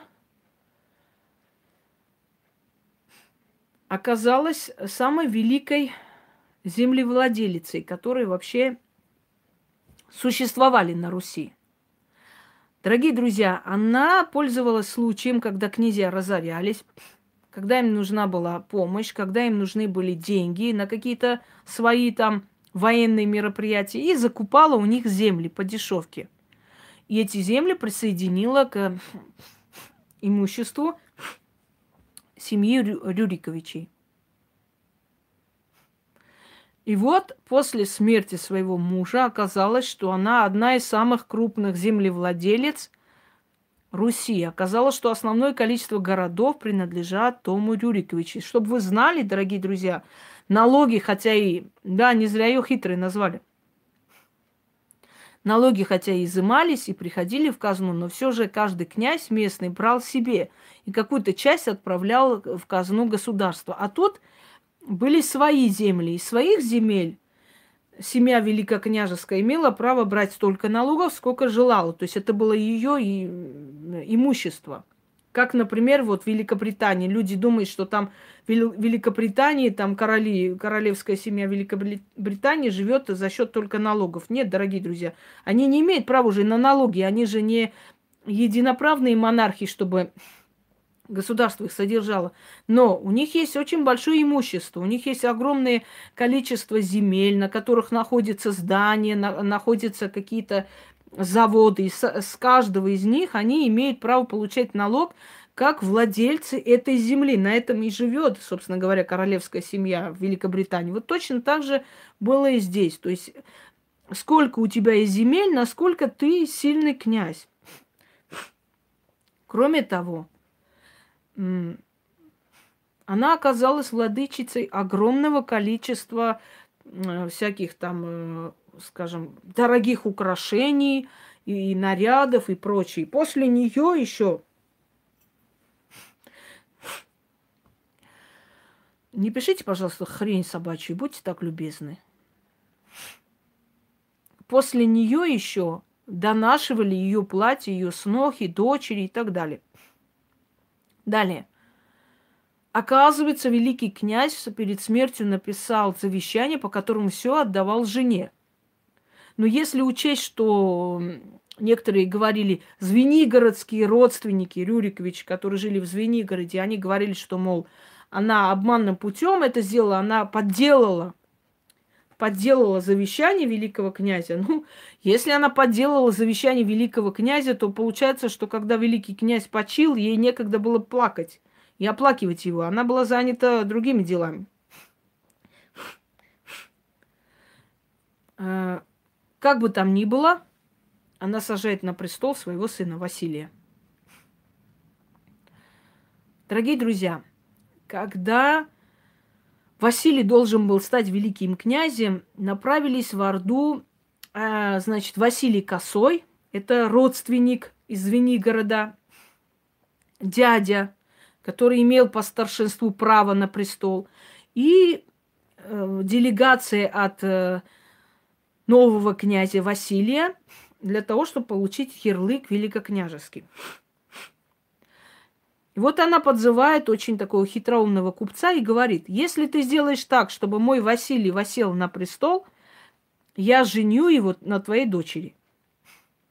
Естественно, купец постарался перед ханом отдельно, сказал, что если придет Василий Косой, э, сядет на престол, то хану от этого никакая выгода, никакой выгоды. А тут, мол, молодой придет, молодой, неопытный Василий сядет на престол. Сам понимаешь, великий хан, какая тебе выгода. Молодой не будет тебе сопротивляться и будешь делать все, что хочешь. Хан подумал и великокняжеский ярлык вручил Василию. Значит, радостный боярин пришел, отдал этот э, ярлык, то есть эту грамоту, и Василий восел на престол, сын э, Софьи Витовтовны. Когда он стал князем, великим князем, э, значит, когда он стал великим князем, тут же э, наш купец, боярин, напоминает Софьи Витовтовне о данной ей слове. На что она говорит? Какое слово? О чем ты говоришь? Мол, мой сын должен жениться либо на княжне, либо на заморской царевне. О чем ты? Чтобы я взял э, своей снохой твою купчиху? Забудь об этом, сказала она. И, и на этом разговор был закончен. Обиженный э, этим обстоятельством, значит, эм, купец-боярин большими деньгами находит пояс Александра Невского, который украли у них во время свадьбы с Евдокией э, Великой. Украли вот этот пояс, он куда-то пропал, но молодые не стали мелочиться, не стали искать, не стали учинять допрос. Они сказали, что упало, то пропало, и забыли. Так вот, этот пояс где-то там гулял. И этот купец Э, благодаря своим деньгам находит пояс Александра Невского, который был очень, скажем так, эм, любим своими потомками и приносит, подносит Василию Косому. Василий Косой, тронутый таки, такой заботой, захотел жениться на его дочери. И, собственно говоря, он женится на дочери этого боярина. Когда другой Василий, великий князь, женился и устроил свадьбу и пригласил своих родственников из города Звенигород, естественно, э, давайте сейчас мы не об этом говорим. Естественно, Василий Косой надел пояс, показывая о, о том, кто такие настоящие потомки Рюриковичей. Понимаете, не то, что рожденные от какой-то там хитрой литовской бабы, а вот мы, Звенигородские Рюриковичи, есть настоящие потомки Рюрика. И, естественно, пояс э, деда победоносного Александра Невского, он нацепил и э, нацепил и пришел на свадьбу. Этот пояс попадает на глаза великой княгини Софьи Витовтовне. И Софья поняла намек. Она поняла, что что хотел этим сказать Василий Косой. Он хотел сказать, твой сын никто. Настоящий наследник престола великокняжеской – это я. У меня даже пояс есть своего деда. То есть я есть настоящий. Когда-нибудь этот престол будет мой. Он пришел и горделиво стал, танцевал с этим поясом. В общем, все время попадался им на глаза. И в конце концов Софья Витовтовна спокойно встала, подошла и сорвала с него этот пояс.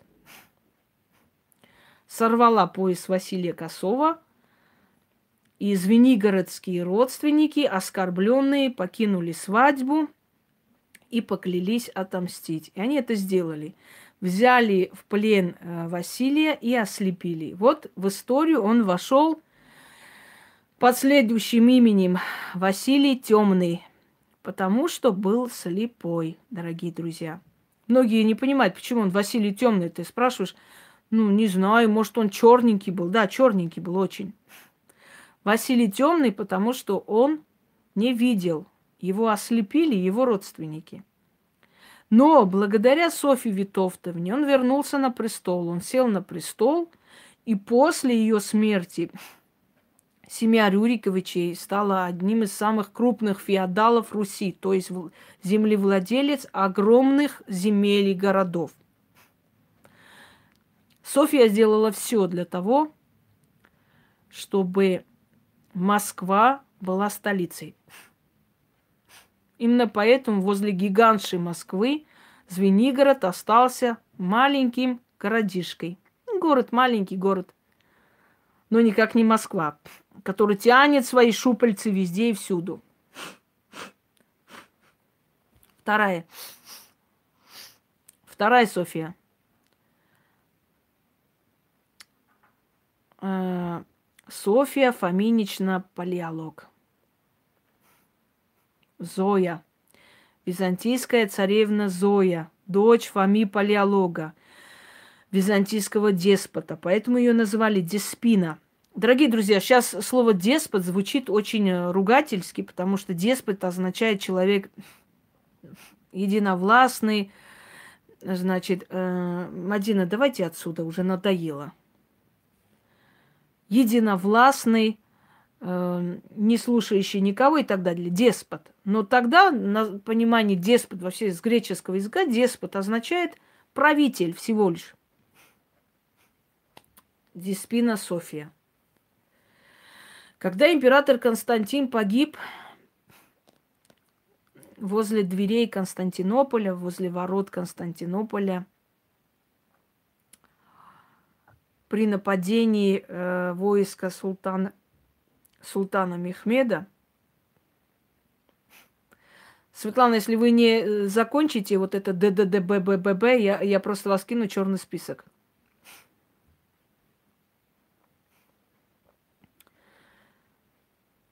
А, и вся семья убежала кто куда. Приутил их папа римский. Приутил их не потому, что очень любил их, а потому, что у него были далеко идущие планы – и Папа Римский отправляет делегацию к русскому князю после смерти его жены. О том, не рассмотрит ли великий князь кандидатуру Софии Палеолог. Зои Палеолог. Это на Руси она стала Софией именоваться. Говорят, что великий князь влюбился в нее и э, пригласил, э, значит, в Киев.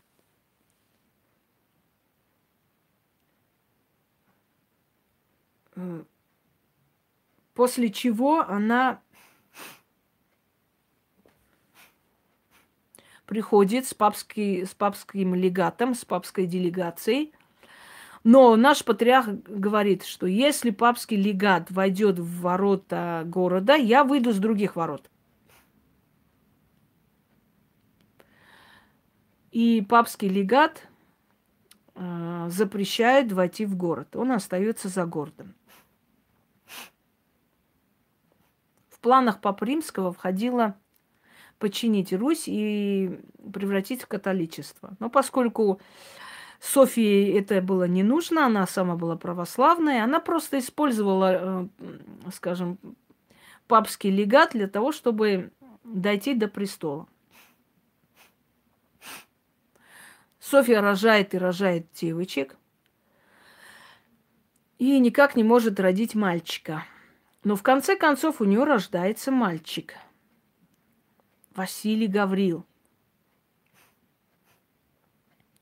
После ее появления у великого князя начались совершенно иное, иное поведение.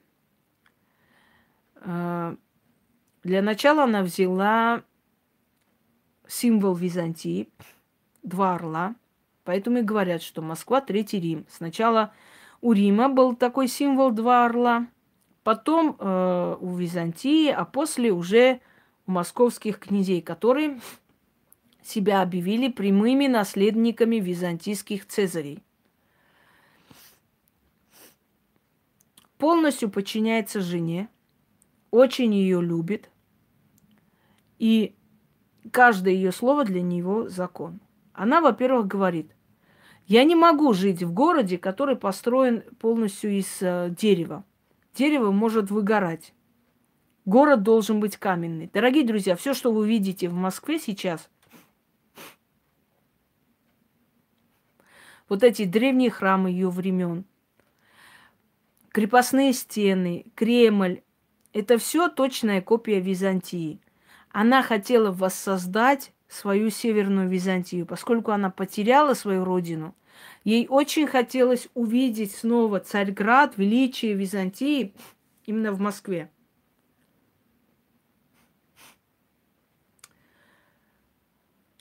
Э, сына Ивана, значит, третьего, старший сын Ивана третьего и от э, от княгини Марии Тверской, которая померла, звали Иван-младший.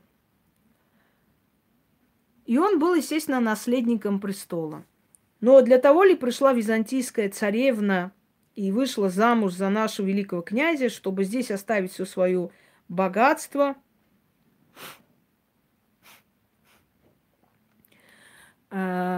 оставить здесь все свое богатство и красоту – то есть свою, свою молодость. Да мне не интересует, кто чего свистнул. Эм, пускай делают, что хотят. Оно и так видно, чья это работа.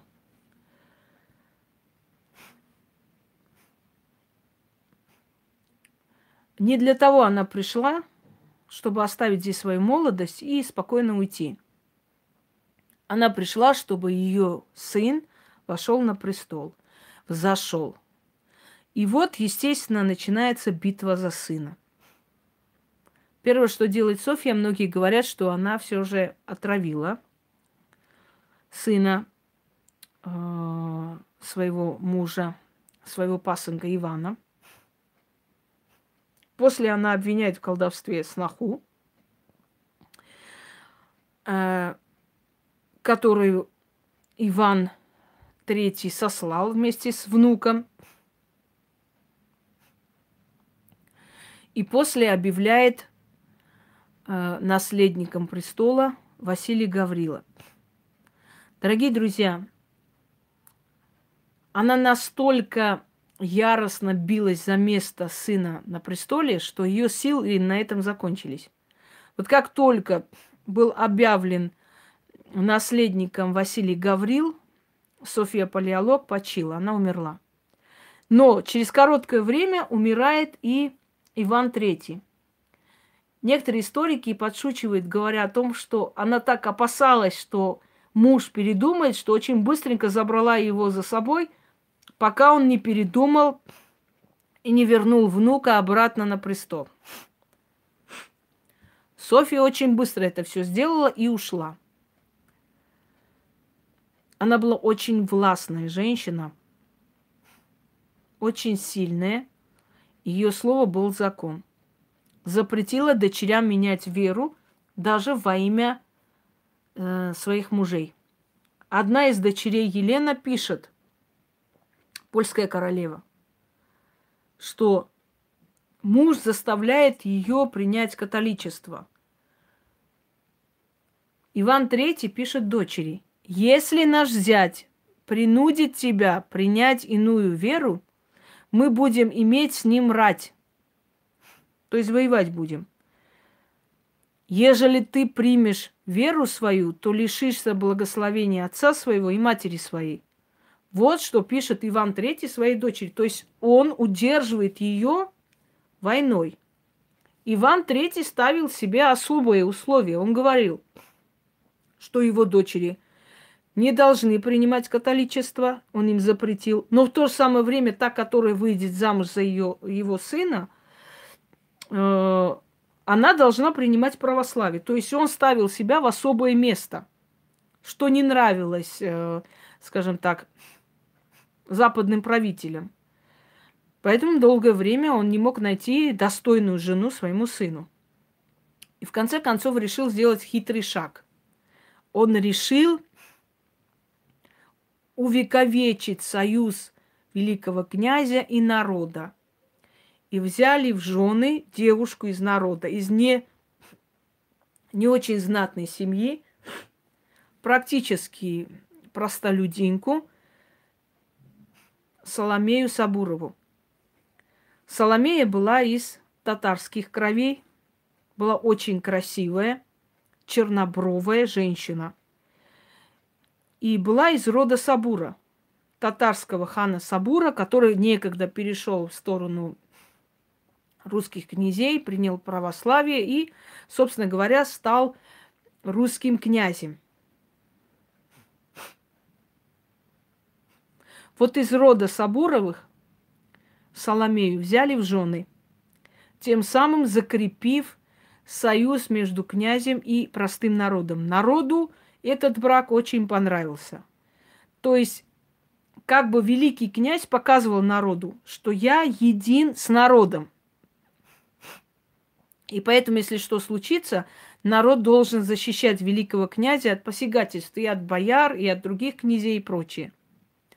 Но судьба Соломеи Сабуровой была очень несчастной, потому что она, живя с мужем 20 с лишним лет, не могла родить ребенка.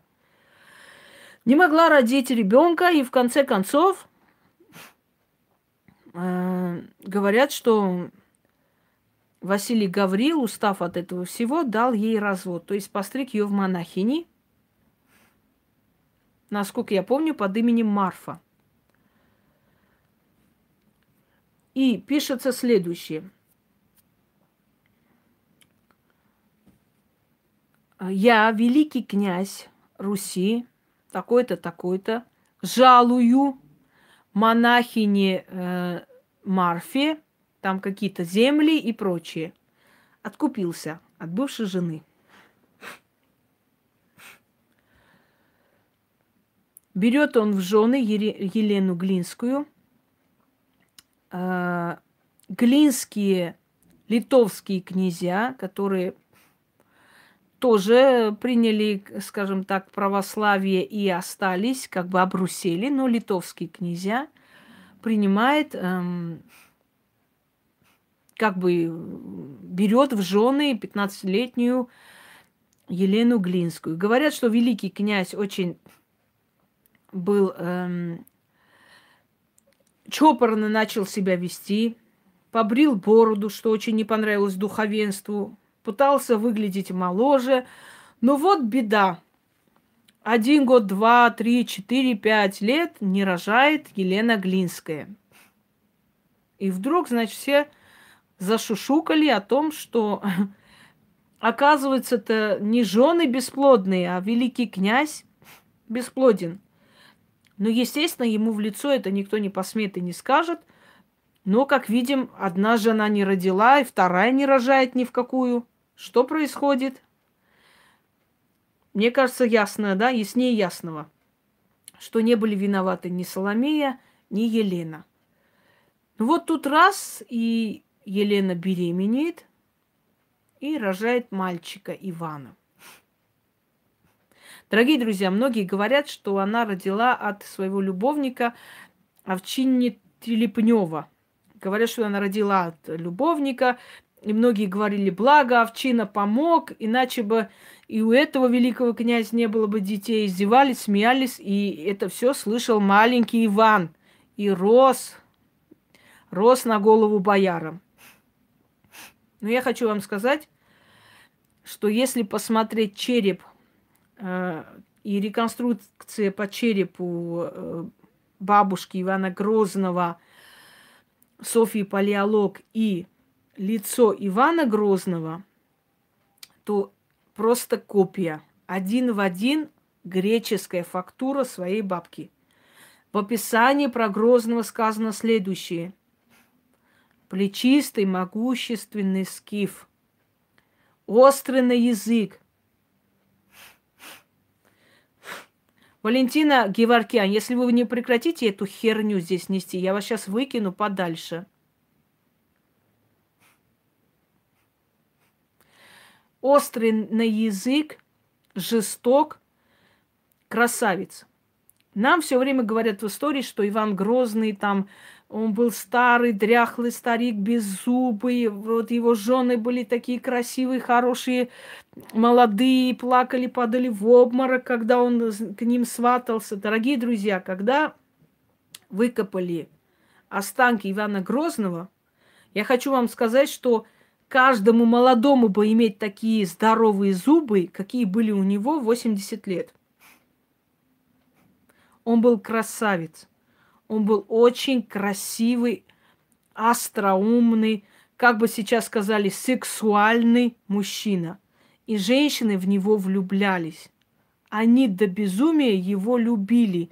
Они влюблялись в этого жестокого красавца, который губил им жизнь влюбилась в него и черкешская княжна, княжна Кученей э, в крещении Мария Темрюковна. Она влюбилась в него и всячески сделала так, что он обратил на нее внимание, на молодую черкешенку. Она была очень красивая, но очень жестокая. И при ней обновились эти все медвежьи бои, медвежьи игры. Она наблюдала из окон, как разрывают людей медведи, и этим радовалась. Митрополит упрекнул, сказав, что негоже все же э, русской царицей вот наблюдать за казнями людей, за что был сам казнен вместе со всей семьей, с братьями, с детьми, с женами. Что происходит далее? Э,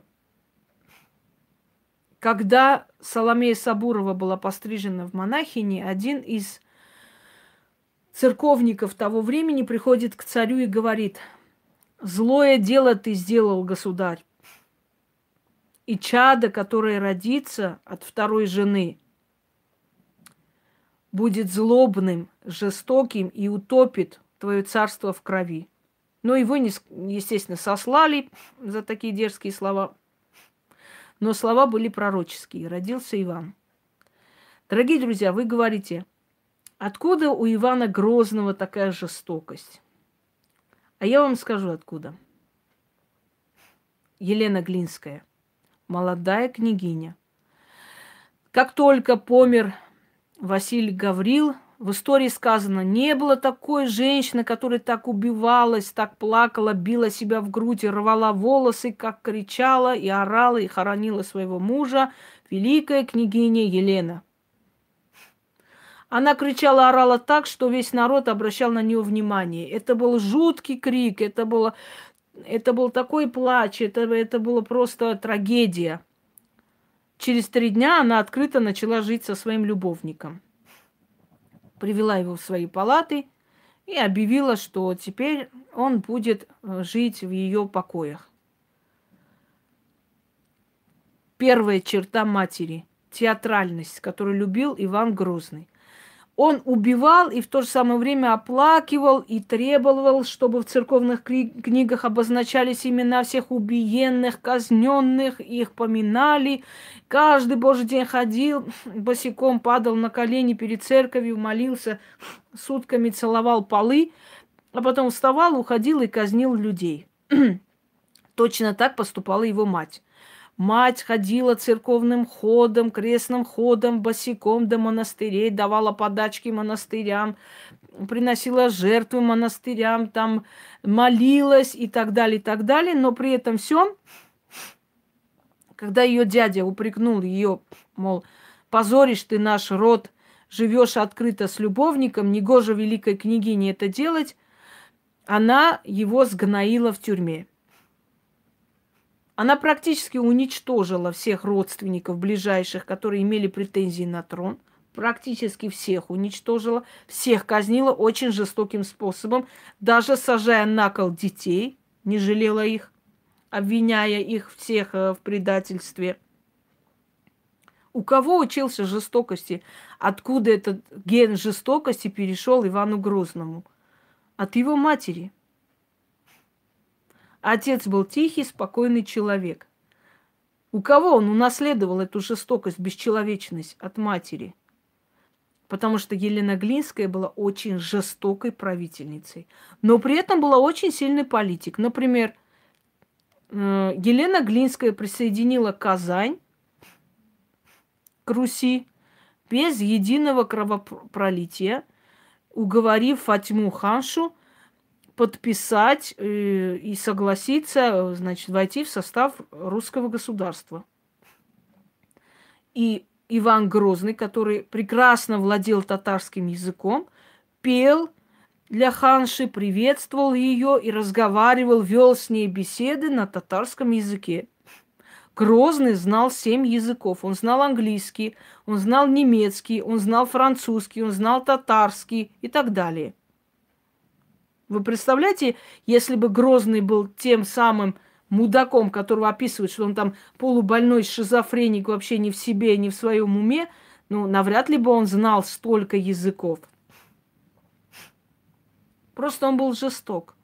Единственная женщина, которую он любил, Анастасия Захарина, ее отравили. И после этого у нее начались, знаете, если он был тогда жесткий, сильный такой э, правитель, он превратился в жестокого шизофреника, вечно ревнующего своих жен. Одну похоронил живем с кляпом во рту вместе с любовником, вторую э, долгорукую утопил в проруби, поскольку она оказалась не девственницей, как сказали, познала мужа до замужества. А может, ничего не познала, просто физиология у нее была такая, что ну так вот у нее было. Если такая физиология у женщин, значит, и так далее. И вот всех там по очереди Марию Темрюком ну, он отравил. Единственное, кого он любил, он любил свою жену, Анастасию Захарину. Анастасия Романовна Захарина. Прошу внимания.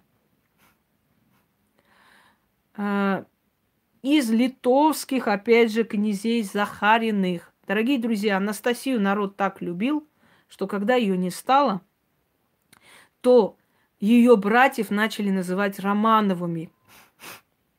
То есть дети князя Романа. Поскольку она была Романовна, то из любви к царице Анастасии их назвали Романовы. Вот Романовы, которые унаследовали русский престол, они унаследовали этот престол по, из-за памяти, из-за любви к царице Анастасии. В истории человечества первый случай, когда женщина, не Рюрикович, э, не, э, то есть абсолютно не имеющий никакого отношения к Рюриковичам, литовского происхождения, кня, князья Захарины, переименованные народом Романовы, по желанию и просьбе народа восели на русский престол. Понимаете? Вот поступок человека действительно может по достоинству быть оцененным. То есть любовь народа была к ней настолько велика, что когда Рюриковичи закончились как династия, народ попросил выбрать братьев, семью царицы Анастасии для воцарения на русском престоле. И это были Романовы. Вот и все. Давайте-ка на этом закончим, потому что я очень много рассказала. У меня есть еще намерение провести прямой эфир ясновидения, поскольку я сегодня весь день дома – Да, она по отчеству была Романовна. Она была дочерью Романа Захарина. Но их переименовали в Романовы, и потом уж попросили восесть на э, княжеский престол. Из-за памяти и любви к царице Анастасии. Вот как народ это охарактеризовал. Все, дорогие друзья, на этом все. Пока переварите эту информацию, а я пойду готовиться к другому эфиру. Если у меня силы хватит, конечно. Надеюсь, хватит. Вот кто-то просил вначале, а когда тайны будут истории? Я думаю, что эти тайные истории вас удовлетворили, да? Надеюсь, уверена, что так оно и есть. Все. Всем удачи и всех благ.